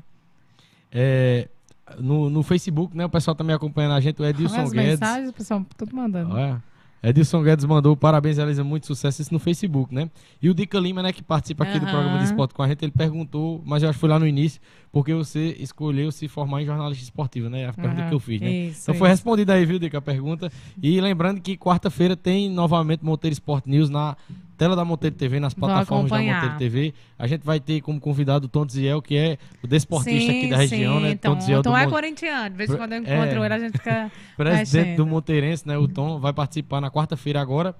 E eh, quero agradecer a sua presença, Elisa. Muito obrigado aí pela disponibilidade, né? Desejo todo o sucesso do mundo para você aí eh, nos, nas- nossos novos desafios, né? Com certeza eu sei que você vai muito longe. Muito Amém. obrigado, né? Parabéns pelo Dia da Mulher antecipado, né? Que será agora, né, dia 8. E muito obrigado pela presença aí. As considerações que você quiser deixar aí para o pessoal. Arthur, eu que agradeço. Eu amei a nossa conversa, super legal. Espero voltar aqui outras vezes Poxa, pra tá gente convidado. bater mais esse papo. Obrigada ao pessoal que ficou com a gente. É, João, João Paulo. João Paulo Joe- aqui. Joe's Produções aí, Joe's chegando em Monteiro aí. É Produção, produção audiovisual aí. De É, muita qualidade, viu? Vídeos atraentes aí para o seu negócio. Procure aí Joe's Produções. Já, coloca aí na tela aí, João Paulo. O pessoal procura aí no Instagram também. É, isso mesmo. Obrigada, viu, pelo convite. Amei, amei a nossa conversa. E como eu disse, eu espero voltar outras vezes pra gente continuar esse papo, falar sobre diversos assuntos. Show de bola. Muito obrigado novamente. E é isso, pessoal. Até o próximo episódio do PBcast Podcast Nordestino. Estamos aí fazendo o mês de março em homenagem às mulheres. Quinta-feira que vem tem novamente a nossa convidada é a Ana Lorena Nóbrega, prefeita da cidade de Monteiro. Sexta-feira tem novamente a Zirete Paulina, empreendedora também aqui na cidade de Monteiro, Sumé do Cariri Paraibana. E convido todos vocês a nos acompanharem também nos próximos episódios, Quem não foi inscrito no canal ainda, se inscreve aí no canal, galera. Dá essa força pra gente. Deixa um like aí na, na live. E acompanha nossas redes sociais, que a gente tá sempre colocando novidades. Vários cortes aqui do nosso episódio. A gente vai estar tá Ah, divulgando legal. aí. Vou estar te mandando também, se quiser Massa. utilizar nas suas redes. Quero sim. E é isso, pessoal. Até o próximo PBcast Podcast Nordestino. Muito obrigado. Tamo junto.